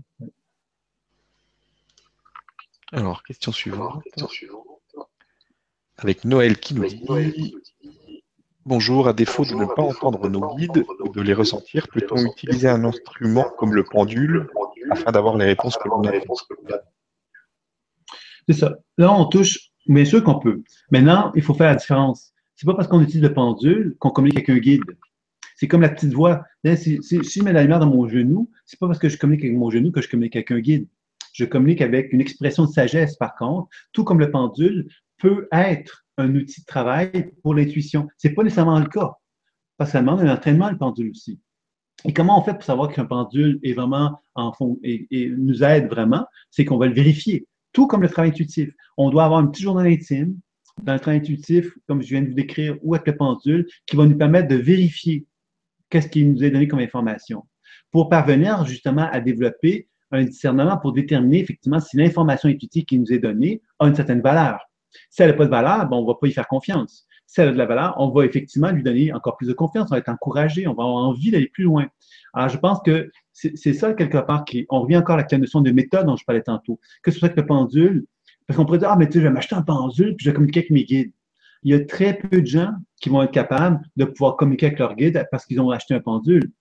Ils vont peut-être le faire s'ils ont un entraînement, s'ils sont encadrés, euh, je pense que c'est ça quelque part qu'il faut bien comprendre de, ça, c'est qu'en général, on a besoin d'un encadrement pour développer cet outil-là. C'est pas quelque chose qui se, qui, euh, tu sais, on parle souvent actuellement d'un éveil, tout le monde est en train de s'éveiller, euh, tout ça, c'est un peu comme si quelque part, bon, tout le monde allait accéder à leur guide. Bien sûr qu'effectivement, la, la conscience humaine est en évolution. C'est bien évident qu'effectivement, il y a quelque chose qui est en train de s'éveiller en chacun d'entre nous. Mais c'est pas parce que ça s'éveille hein, que ça va nous se révéler à nous. D'accord? Ça s'éveille. Mais pour être capable de se donner l'opportunité qu'elle se manifeste et qu'elle prenne l'expansion qu'elle devrait prendre, ben, il nous faut effectivement se rappeler qu'il y a des outils qui sont complètement archaïques, anciens, je dirais qu'on en soit, qui sont comme euh, rouillés et qu'il faut renouer contact avec. Et tout ça, c'est ça un peu qui, est le choc, hein, quand on parle de l'éveil, qui est le choc qui vient avec l'éveil, c'est quand on se rend compte effectivement que tous ces éléments rouillés-là, quelque part, remontent à notre conscience des peurs, des insécurités, plein de croyances ésotériques, plein de croyances à quelque part qu'on a vu dans des livres, on a plein de, on ne sait plus où se lancer, on ne sait plus comment fonctionner parce que justement, au niveau pédagogique, il y a un manque d'encadrement qui fait que c'est d'habileté intuitive. Là, on ne sait pas trop comment s'y prendre. Et c'est ça, quelque part, qu'il faut bien comprendre dans tout ça, c'est que l'entraînement est, euh, on peut, par exemple, dans des livres, on peut, très bien développer un certain nombre de choses. Et on peut très bien développer ça à travers des enseignements. Et c'est certain que c'est ça qui va être la meilleure voie pour arriver à des meilleurs résultats. Mais effectivement, le pendule pourrait être une voie, mais c'est pas la voie pour accéder à. Encore là, l'idée d'un guide, comme j'ai dit, j'ai cru, euh, j'ai pensé essayer de vous présenter un peu ce que c'était qu'un guide. Un guide, ça a plusieurs manifestations. Et ça peut se manifester différemment par rapport à nous. Et le guide le plus pur, celui qui est le plus pur, c'est, ça demande un cheminement de vie pour y accéder. Ça nous demande, à quelque part, d'être capable de vibrer dans un alignement en tant qu'être humain. C'est comme ça qu'on est capable de vibrer avec un guide à un niveau le plus élevé. Donc, je pense que quand on se dit comment je vais faire comme quelqu'un guide, c'est un peu comme si on se demandait peut-être trop, je dirais. On devrait simplement reconnaître quand dans nous, on voudrait juste se mettre en relation avec une forme de sagesse qui est en soi. Cette sagesse-là, elle peut s'appeler guide, elle peut ne pas s'appeler guide, mais je pense que l'important, c'est de se rappeler quelque part que c'est beaucoup plus accessible qu'on le croit que de se mettre en relation avec nous-mêmes et de commencer à communiquer avec une forme de sagesse à l'intérieur d'une même. C'est peut-être un bon départ pour commencer. Merci beaucoup et merci Noël pour la question. merci Noël. Question suivante, une question de Cathy qui nous dit communiquer avec ses guides, c'est ouvrir son cœur simplement.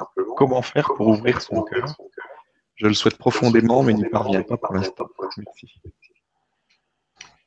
C'est pas tout à fait. Je comprends bien la, question. Ouvrir son cœur, c'est effectivement une belle voie. Ça, ça, fait partie justement du cheminement intuitif que de reconnaître ça. Ouvrir son cœur, c'est entre autres aussi se rappeler, par exemple, que simplement respirer dans son cœur avec amour, c'est une belle façon de se rendre réceptif au bonheur. Il y a des gens qui ont fait des recherches. Hein. Euh, il y a une compagnie américaine qui a fait une société américaine de recherche qui a fait des, donc une expertise au bout du cœur pour déterminer la cohérence cardiaque. La cohérence cardiaque, c'est le cœur qui est en syntonie avec le cerveau. Et quand cette syntonie s'effectue, le rythme cardiaque est beaucoup plus harmonieux. Et en même temps, on a des expériences de bonheur beaucoup plus facilement. On est beaucoup plus créatif, beaucoup plus intuitif, euh, beaucoup plus énergétique aussi. C'est ce qui a été observé dans les recherches qu'ils ont, posées. Et comment, ce qu'ils ont constaté, c'est que la cohérence cardiaque, elle pouvait être atteinte, cette niveau de cohérence cardiaque, elle pouvait être atteinte simplement par la respiration dans son cœur avec compassion et amour. Et que toute manifestation d'image, de sensation, de mots, de pensée, toutes sortes de choses qui peuvent se manifester, on va simplement mettre de la lumière dessus avec amour, puis on continue à respirer doucement. Alors, vous voyez que pour la première question, euh, la première question que vous aviez au niveau d'ouverture du cœur, ça pourrait être une simple technique à expérimenter qui a des, effets bénéfiques et qui ont été démontrés euh, par euh, ces recherches-là. Donc ça, c'est une première réponse. Maintenant, c'est pas parce que je développe mon cœur que je vais communiquer avec, mes guides. Comme je disais tantôt, l'idée de travailler avec un guide, que j'ai pas précisé, ça me permet de le préciser, c'est une bonne, une bonne occasion, c'est que moi, en tant que thérapeute intuitif, je peux être, par exemple, clairvoyant, clairaudient, clairsentient. C'est moi qui vois, c'est moi qui ressens, c'est moi qui entends. D'accord? Je ne suis pas médium. Je suis clairvoyant. Donc, je suis une entité terrestre qui assume à quelque part qu'il voit avec des yeux, subtils, qui entend avec des yeux subtils, qui entend avec des oreilles euh, subtiles ou qui ressent avec des, espèces, des, sens subtils. Quand on, quand on se dit en communication avec un guide, normalement, on va se dire un intermédiaire. C'est-à-dire que moi, je vais communiquer avec un guide. Le guide est à côté de moi, c'est lui. Et puis, je peux communiquer avec le guide et le guide en question peut faire un travail aussi sur mon, sur, par exemple, sur Stéphane. Et ce guide-là pourrait se déplacer puis aller faire un travail sur Stéphane. Et moi, je serais un assistant pour ce guide-là. Donc, en, ce moment-là, évidemment, quand on commence à faire un travail avec les guides, c'est ça la distinction. C'est-à-dire qu'on va donner, on va donner, on va se dissocier créativement, j'appelle ça comme ça, moi. C'est-à-dire qu'on va reconnaître qu'on peut, notre énergie, elle va être utilisée pour qu'un guide se manifeste et ce guide-là, quelque part, bien évidemment, il va pouvoir interagir sur moi, il va pouvoir interagir sur Stéphane, il va pouvoir interagir sur un niveau de conscience mémorielle parce qu'il pourrait voyager, puis moi, je pourrais l'accompagner. Et il va devenir donc un guide pour moi, il va devenir un aide pour faire mon travail. Alors, le guide, à quelque part, n'est pas essentiel dans une démarche intuitive parce qu'on l'a compris que le guide est une expression intuitive comme toute autre expression, comme j'ai décrit dans la conférence, peuvent exister. Il y a plein d'autres façons que l'intuition peut se manifester à nous. Le guide va être intéressant dans la mesure qu'il va nous aider à aller plus loin normalement que ce que nous, on est capable de faire. Donc, quand je me dis clairvoyant, moi, c'est comme ça que j'ai identifié, quand quelqu'un me dit, je suis en communication avec un guide, ben, s'il se dit en communication avec un guide, ben, quelque part, il doit être capable d'aller chercher des informations qui vont être évoluées, qui vont être évolutives, qui vont être intéressantes, etc. Je me rappelle, moi, d'une personne qui, me, qui était clairvoyant, avec, qui avait suivi une formation avec moi, euh, avec le même professeur que moi en guérison, donc plusieurs années. Et cette personne-là était, elle voulait vraiment devenir médium. Elle voulait vraiment travailler avec une, avec une entité euh, spirituelle. Et cette personne-là, donc, je, sais, je connaissais parfaitement bien ses aptitudes en tant que thérapeute intuitif.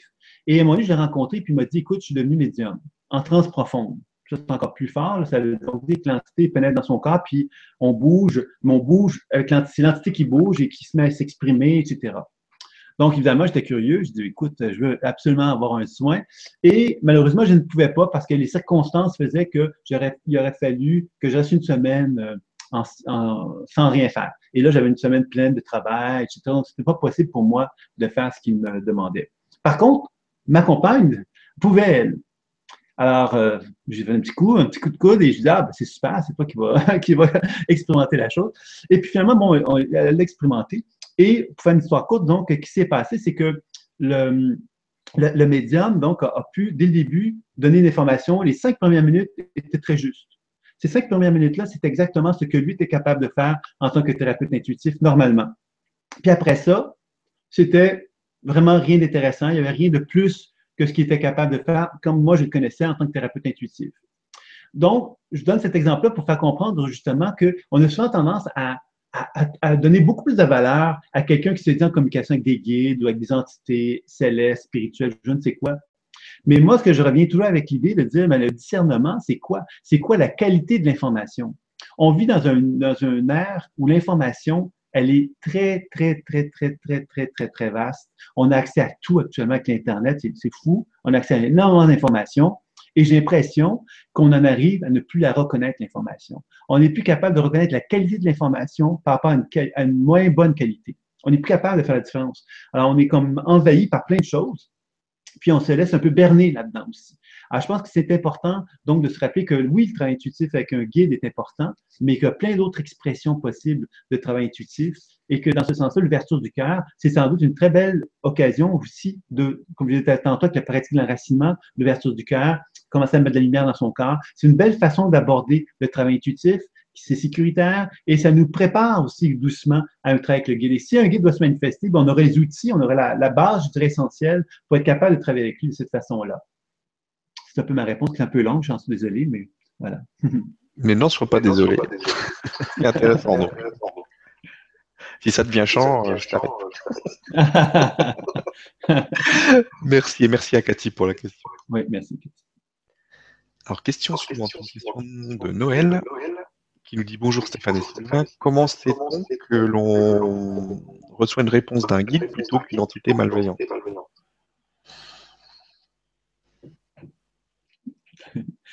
Ça me fait sourire. Euh, disons que ce que je dirais, c'est que, comme je disais tout à l'heure, ce qu'on appelle une entité malveillante, c'est une énergie, dans un premier temps, qui a une certaine souffrance. Si on revient à l'étape du principe de la loi d'attraction, pourquoi une entité malveillante viendrait vers moi? Est-ce que c'est parce que dans mon propre champ énergétique, j'ai quelque chose qui émet quelque chose et que cette énergie-là, elle aurait un rôle à jouer pour me faire travailler sur moi? Et que ce serait facile pour moi de dire tu es méchante parce que tu m'obliges à travailler sur quelque chose que je n'aime pas travailler sur moi. Vous voyez? C'est ça un peu qu'il faut faire attention avec cette notion d'entité malveillante. Qui est-ce que je suis, moi, pour déterminer qu'une entité malveillante? Je parle de moi, là, je ne parle pas de, de, la personne qui a posé la question. Qu'est-ce que je suis?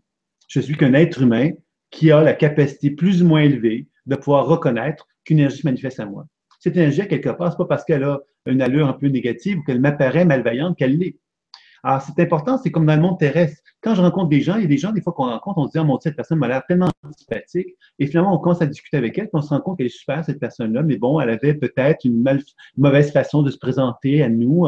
Elle, elle nous rappelait peut-être des d'autres êtres humains qui, qui, nous plaisaient pas, etc. Donc, on, découvre finalement que les apparences sont quelquefois trompeuses. Et que quand on découvre justement que, euh, que simplement en étant dans une position de témoin, on prend le temps simplement d'observer l'énergie en question, puis de simplement lui demander quel est son message, quelle que soit l'apparence, quelle que soit son allure, on lui demande simplement quel est son message. On lui donne l'occasion à cette énergie-là de s'expliquer. On lui demande simplement de se dévoiler à nous et de nous expliquer qu'est-ce qu'elle vient faire là. Mais ce qui est important, c'est dans une position de témoin pas dans une position de jugement envers l'énergie. Parce que quand on fait un jugement, qu'est-ce qu'on fait? On raisonne avec l'énergie en question. Si on raisonne, on a le principe de la, loi d'attraction. On est en train d'activer quelque chose. C'est un peu comme dans la rue. Si quelqu'un, je rencontre quelqu'un que je n'aime pas dans la rue, et euh, je sens tout en moi une forme de tension parce que je n'aime pas cette personne-là, puis elle se rapproche vers moi, veut me parler.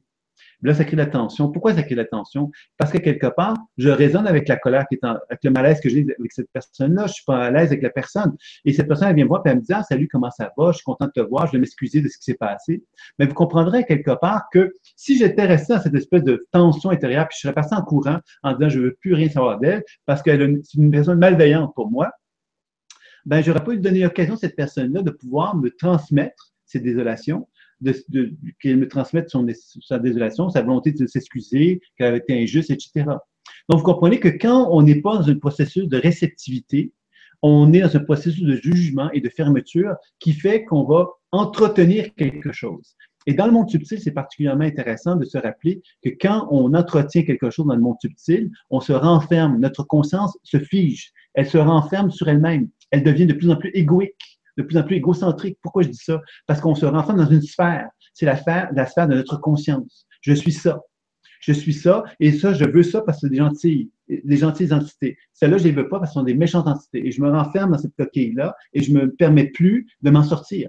Et je m'isole parce que je n'arrive plus justement à être capable de m'en sortir. Pourquoi? Parce que ma loi d'attraction, qu'est-ce qu'elle me demande de faire? Elle me demande de faire un travail sur ce que je crois être des entités malveillantes parce que justement, elle m'oblige de faire un travail pour me réunifier à moi-même. Et si ces énergies de l'entité malveillante sont présentes, c'est parce qu'elles sont là pour me transmettre quelque chose qui me fait peur, des choses qui me, dérangent.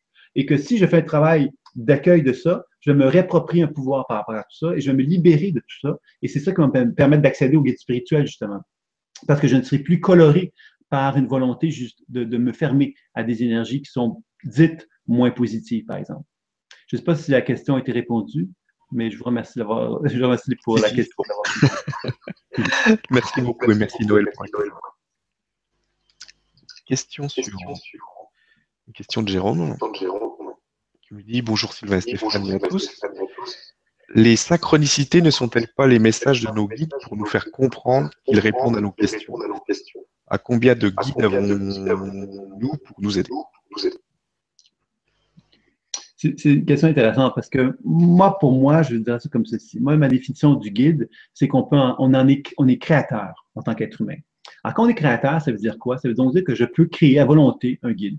Moi, quand je fais des travaux intuitifs, souvent, je ne vais pas toujours faire venir un guide, mais si je fais venir un guide, c'est parce que j'en ai, par exemple, je vais vous donner un exemple, ça m'arrive quelquefois. Je fais une lecture intuitive à quelqu'un et à un moment donné, je me constate que je vois quelque chose, je questionne, puis je n'ai pas l'information. Et à ce moment-là, je fais venir un guide très rapidement, le guide arrive, et puis là, il va m'aider à comprendre la situation. Alors, vous voyez, c'est qu'un guide, on peut, en créer à profusion. Ça veut donc dire que si je veux avoir un guide qui veut pour un soin, ben, je peux en faire venir un. Puis je ne trouve pas suffisant, ben, je peux en demander un deuxième si lui d'accord, et ainsi de suite. Je peux en avoir une dizaine, une vingtaine, une trentaine, une cinquantaine. Et puis je vais me retrouver finalement euh, avec plein de guides. Pourquoi pas? C'est-à-dire que quand on est capable, justement, quand on commence à comprendre que la, sagesse intelligente, elle n'est pas là quelque part pour nous dire, tu as juste trois, droit à trois guides. Là. Hein, j'en veux pas que tu amène-en pas un quatrième, là parce que je vais être fâché. Hein. Hein, c'est pas comme ça que ça fonctionne. On est dans la, la conscience. Hein, on parle d'une évolution. on est dans des êtres qui sont multiconscients, c'est tout ce que vous voulez. On va pas commencer à se, mettre dans une position catholique, paraît-on dire, en se disant on n'a pas droit à ceci, on n'a pas droit à cela. Je pense qu'on a, on accès justement à l'universalité. Et dans ce sens-là, une manifestation de guide, on a accès au nombre de guides que l'on souhaite parce qu'on en est créateur. Quand je dis créateur, ça veut pas dire qu'on les crée dans le sens, mais on fait partie du processus. On est en résonance. Quand on fait venir un guide, qu'est-ce que le guide, comment ça se fait que le guide se manifeste à nous? C'est parce que je résonne avec l'énergie universelle. Et si cette énergie universelle résonne avec moi, elle me donne l'opportunité de créer ce guide-là. Ce guide-là, quand je dis créer, ça veut dire simplement qu'il se manifeste à moi dans le processus créatif de l'intelligence universelle. Et il va à ce moment-là pouvoir avoir une, une volonté de m'aider si je suis dans une position d'alignement le plus possible. Et c'est ça un peu le principe. Alors maintenant, pour les synchronicités, bien sûr que les synchronicités peuvent. Hein, encore là, on dit, c'est mes guides qui me, font, vivre telle chose, telle chose, telle chose par la synchronicité. C'est une affirmation. Moi, je ne peux pas adhérer à ça. Je peux juste dire que la loi de la vie, à quelque part, me fait constater que des fois, il y a des synchronicités qui vont se manifester et que d'une certaine façon, par le principe de la loi d'attraction, la loi d'attraction, c'est que moi, j'ai une certaine matière qui est en moi, un certain nombre de croyances, un certain nombre de trucs que je traîne avec moi dans mon propre champ. Donc, inévitablement, je regarde la vie avec tous ces yeux-là. J'en suis pas toujours conscient, mais tous ces yeux-là sont là, puis je regarde, la vie. Donc, des fois, ça peut faire mon affaire que des événements se produisent dans ma vie en me disant, ah, ça c'est une synchronicité, ça c'est une synchronicité qui veut m'amener à tel endroit parce que le, guide veut m'amener vers telle direction-là, etc. Moi, je ne sais pas. C'est vous qui l'avez affirmé. Moi, je vous ramène simplement à la notion de discernement. Le discernement, c'est vérifier-le. Vérifier effectivement que quand il y a des synchronicités, elles s'avèrent justes, elles s'avèrent des bons chemins, des bonnes voies, etc. Et là, je pourrais vous dire, ben effectivement, ça semble être le cas. Et, euh, ces synchronicités-là, suite tes sentiments qui sont reliés à ces synchronicités-là, puisqu'elles sont reliées à une forme de sagesse intuitive qui se manifeste pour toi. Maintenant, il y a des gens qui vont nous dire, qui vont vous dire, ben moi, j'ai suivi mon, mes synchronicités, puis ça n'a pas donné la même direction, ça n'a pas donné un bon chemin, ça n'a pas donné une bonne voie. Tout simplement parce qu'encore une fois, on n'est pas toujours dans notre champ énergétique, dans cette espèce de loi d'attraction, on attire des choses qui ne sont pas toujours en accord avec nous. Tout simplement parce qu'on a du bagage dans nous qui nous empêche de pouvoir accéder à cette sagesse intelligente-là. Alors, c'est ça qu'il faut comprendre aussi. Donc, je ne veux pas vous faire croire à des règles absolues, des règles toutes faites. Oui, à chaque fois qu'il y a synchronicité, c'est le guide qui vous parle. Puis, il y en a juste trois guides. Il y en a un blond, il y en a un gris, puis il y en a un jaune. Oui, puis comme ça, ça se passe. Non, c'est pas comme ça que ça se passe. Ça se passe d'une façon beaucoup plus, euh, beaucoup plus fluide que ça, beaucoup plus, beaucoup plus coloré, je dirais que ça. Voilà. Merci beaucoup. Merci Jérôme pour la question. Question suivante, une question de Gisèle qui nous dit Bonsoir à tous. Euh, quelle différence entre son guide et son intuition? Pour moi, c'est la même chose. Il suffit d'écouter son moi intérieur, mais à ne pas confondre avec son imagination. Belle soirée à vous tous. Oui, oui, mais je trouve que c'est effectivement l'intuition, quelque part, qu'est-ce que c'est? C'est-à-dire qu'on peut être intuitif. Un intuitif, finalement, il peut se manifester. Bon, par exemple, on peut avoir de temps à autre une voix qui, qui nous parle. On ne sait pas pourquoi. Ah, j'ai entendu quelque chose et ça me, ça me guide, ça m'oriente, ça me dirige. Et on n'a pas le contrôle du tout de ça. Ça, c'est une forme d'intuition qui peut exister tout à fait. Il y a des gens, quelque part, qui vont avoir des pressentiments. Hein, ils ont des gens, par exemple, des mères, ça peut leur arriver souvent. Ils sont, euh, peut-être que la mère a un malaise, finalement, le, fils a un petit problème, euh, bon, X, Y, Z. Donc, malgré, c'est des gens d'intuition qui ne sont pas contrôlés, que j'appelle. Alors, quand on veut faire une démarche intuitive, le mieux, c'est d'arriver à comprendre comment ça fonctionne. Et c'est là que je reviens avec la notion de pédagogie, donc d'arriver à comprendre la méthode, comment, pour arriver à la développer. Et quand on arrive à la développer, on est capable donc de faire un voyage dans l'univers mémoriel. Et quand on est un intuitif, on constate effectivement qu'il est possible donc de lire en soi, il est possible de lire en l'autre, il est possible donc de voyager dans l'univers mémoriel et il est possible donc de faire appel à des guides. Alors, dans ce sens-là, effectivement, le processus intuitif, à mon sens, à moi, euh, global, c'est ça. C'est-à-dire qu'on peut faire tout ça. Il n'y a pas de limite.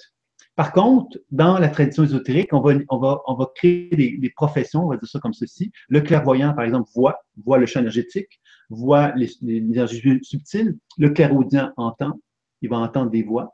Le clairsentient ressent. Et le médium va travailler avec un intermédiaire. L'intermédiaire sont soit des personnes décédées, soit des guides spirituels en général, ou soit des entités encore plus élevées, bon, des choses comme ça.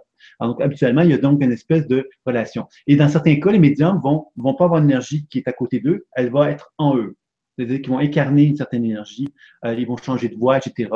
Alors, tout ça, c'est toutes des options possibles. Mais tout ça, pour moi, c'est de l'intuition. C'est une forme d'expression de l'intuition. C'est bien évident. L'intuition, c'est l'accès à un monde subtil. Et ce monde subtil-là peut prendre beaucoup, beaucoup de couleurs. Et à partir du moment qu'on comprend tout ça, bien, effectivement, on peut être juste un intuitif qui a, par exemple, euh, je ne sais pas moi, qui fait de, euh, qui, a un bon entraînement à, travailler avec, euh, je ne sais pas moi, l'écriture automatique, il peut avoir énormément d'informations qui sont très, très riches, très, très super. Puis ça peut, il peut par ce talent-là, il ne peut pas avoir, il n'a pas besoin nécessairement de devenir médium ou de communiquer guide, puisque quelque part, c'est une expression de la sagesse intuitive qui se manifeste à travers ça. Donc, effectivement, y c'est pas absolument essentiel que le travail avec les guides. Et pour moi, ce que je dis souvent à mes étudiants, c'est que les guides sont là uniquement si ils sont capables de nous apporter plus. Sinon, c'est pas intéressant. S'ils sont pas capables de nous apporter plus que si on est intuitif, comme un clairvoyant, un clairaudient, un clairsentient, ben, je trouve que ça vaut pas la peine à ce moment-là. Merci beaucoup et merci Gisèle pour la question.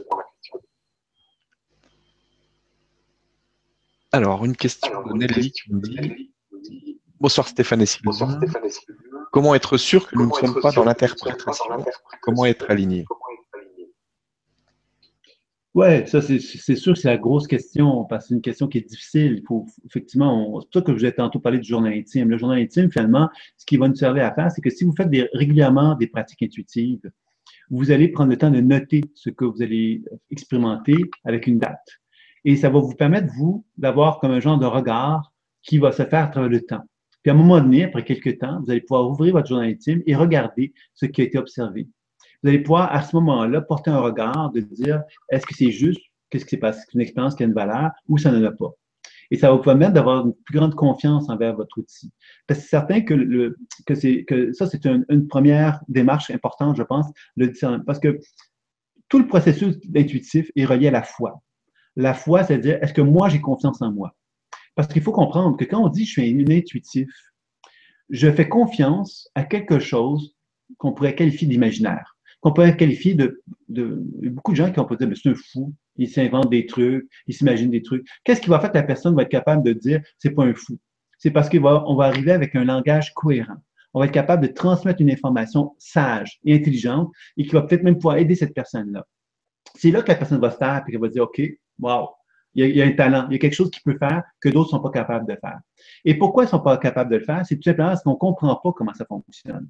Et c'est pour ça que pour moi, c'est si important l'aspect pédagogique face à l'intuition. C'est pas vrai que l'intuition, va se développer parce qu'on s'est levé un matin, parce qu'on a mangé une pomme, je ne sais quoi très vibratoire, je ne sais quoi. Ça demande un entraînement souvent pour comprendre comment ça fonctionne, pour être capable d'aller plus loin. Mais le discernement, moi, je reviens avec donc le petit journal intime et je reviens évidemment avec l'idée du questionnement. Le questionnement, pour moi, c'est que dans tout travail intuitif que l'on fait, quel qu'il soit, le questionnement est important, c'est qu'on doit s'adresser en étant une position de témoin à la manifestation intuitive et en lui demandant quel est son message. Pour moi, ça, en faisant ça, on arrive à un discernement parce que si c'est une, bêtise qui apparaît, elle va pas nous donner grand-chose d'intéressant. Si c'est quelque chose de sage et d'intelligent, elle va nous, faire comprendre qu'on est devant quelque chose de très intelligent et de très sage. c'est là qu'on va développer la foi. C'est là qu'on va développer la confiance en notre outil et qu'on va commencer effectivement à être convaincu que l'outil qu'on utilise est tout à fait juste et approprié. Et c'est comme ça qu'on va pouvoir arriver donc à, consolider notre, notre développement intuitif, je dirais. Voilà. Ben, merci beaucoup et merci Nelly pour la question. Merci beaucoup. Alors, on a une question de Noël qui nous dit Bonsoir, monter ces vibrations peuvent-ils favoriser euh, l'entente de ces guides? Si oui, les monter, est-ce que l'alimentation joue un rôle important? Je, sais que des, par exemple, des médiums qui ont, euh, qui ont euh, été, qui mangeaient très mal, qui buvaient de l'alcool, etc. Donc, je sais que des gens qui ont des médiums assez reconnus, qui ont, qui ont vécu des vies qui n'étaient pas nécessairement, qui ne correspondent pas nécessairement à cette idée de bien manger, de bien se nourrir. C'est bien évident que si on veut utiliser notre gros bon sens, en tant qu'être humain, euh, c'est pas parce que, par exemple, on est un intuitif, qu'on est un médium, qu'on est nécessairement quelqu'un qui, a, qui mange bien, euh, qui a une bonne façon de gérer ses émotions, une bonne façon de gérer ses pensées, une bonne façon de ceci ou de cela. C'est pas nécessairement vrai. Donc, dans ce sens-là, euh, on peut être, entre guillemets, perturbé, on pourrait dire ça comme ça, puis être médium. J'en ai déjà rencontré, puis moi, je suis pas nécessairement parfait non plus. Donc, vous voyez, alors, dans ce sens-là, on est tous dans un chemin, dans toute une évolution, et c'est pas parce qu'on a développé des talents qu'on est nécessairement mieux que les autres. On est simplement, moi j'ai développé une expertise, par exemple, qui me permet de comprendre comment ça fonctionne puis de, l'utiliser assez facilement. Maintenant, évidemment, c'est pas parce que j'ai développé ça que d'autres, que je suis mieux que d'autres gens. Donc, euh, par rapport à l'alimentation, je dirais que c'est certain que l'alimentation a un rôle à jouer par rapport à la qualité de bien-être dans notre corps. Par exemple, euh, je pense que quelqu'un qui va manger très gras, par exemple, ou quelqu'un qui va manger beaucoup, beaucoup de viande, euh, peut effectivement se trouver dans une position moins favorable euh, pour être sensible. Parce que la sensibilité, c'est quoi? C'est être capable de ressentir une forme de, sensibilité. Moins, plus on mange fin, plus on est capable d'éveiller nos sens, d'éveiller euh, nos saveurs et nos papilles gustatives, euh, de voir les couleurs des, des, aliments, etc., de se laisser charmer par tout ça. Je pense que ces, habiletés-là, quelque part, ouvrent bien quelque part au, au, au niveau des perceptions plus subtiles, justement, que l'on cherche à développer quand on veut développer euh, l'intuition. Donc oui, bien sûr que l'alimentation a un rôle à jouer. Euh, c'est pas nécessairement vrai que vous devenez absolument végétarien, par exemple, pour développer euh, sa conscience, etc. C'est bien évident que ça va aider. Par exemple, moi, je suis plutôt végétarien. Je dis plutôt végétarien parce que de temps à autre, ça m'arrive de manger de la viande. pas très souvent, mais je sais que ça me fait du bien des fois quand je d'en manger. Donc, mais je pense qu'effectivement, manger végétarien peut être favorable à nous sentir plus légers, plus sensibles aussi, plus à l'écoute de notre corps, parce que quand on mange très gras, quand on mange beaucoup, mange beaucoup aussi, on peut effectivement devenir beaucoup moins sensible. Et je pense que cette sensibilité est importante dans une démarche euh, intuitive. Je ne sais pas si j'ai répondu à complètement à la question parce que je me rappelle de l'aspect alimentaire, mais il y avait peut-être un autre euh, aspect dont que j'ai peut-être oublié. Non, c'était pour euh, savoir si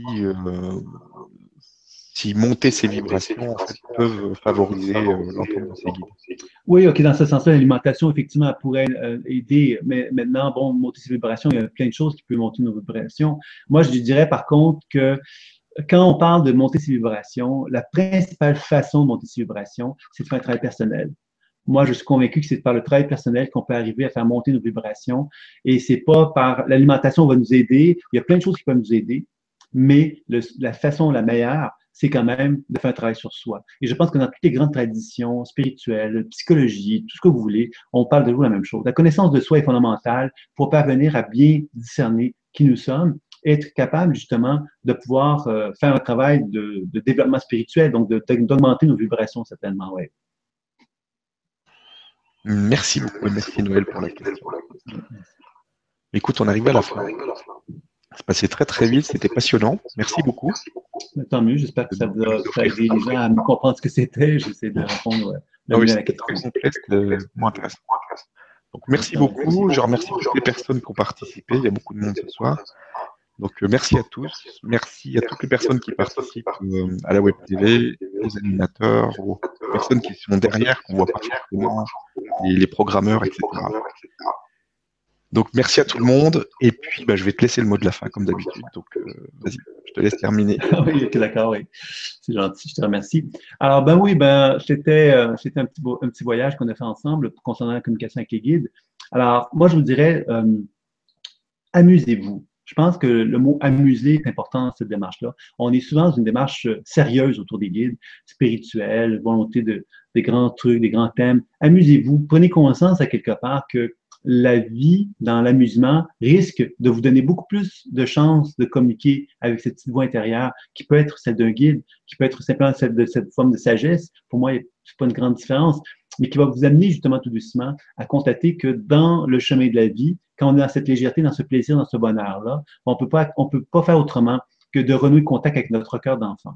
Et pour moi, notre cœur d'enfant, c'est vraiment à l'origine de nos habiletés intuitives. Quand on commence à ne à pas se compliquer l'existence, à faire les choses simplement, à reconnaître qu'effectivement notre imaginaire, c'est un voyage, c'est un, support pour voyager, et que ce support pour voyager nous permet de communiquer avec des perceptions imaginaires qui peuvent paraître folles, mais si on se permet simplement dans une position de témoin de discuter avec elles, c'est peut-être là qu'on va avoir des réponses et qu'on va constater que c'est peut-être beaucoup plus facile qu'on imagine que de communiquer avec ces guides. Alors, c'est ce que je vous souhaite, de vous amuser beaucoup. Merci beaucoup, amusez-vous bien alors. Ben oui. à très bientôt.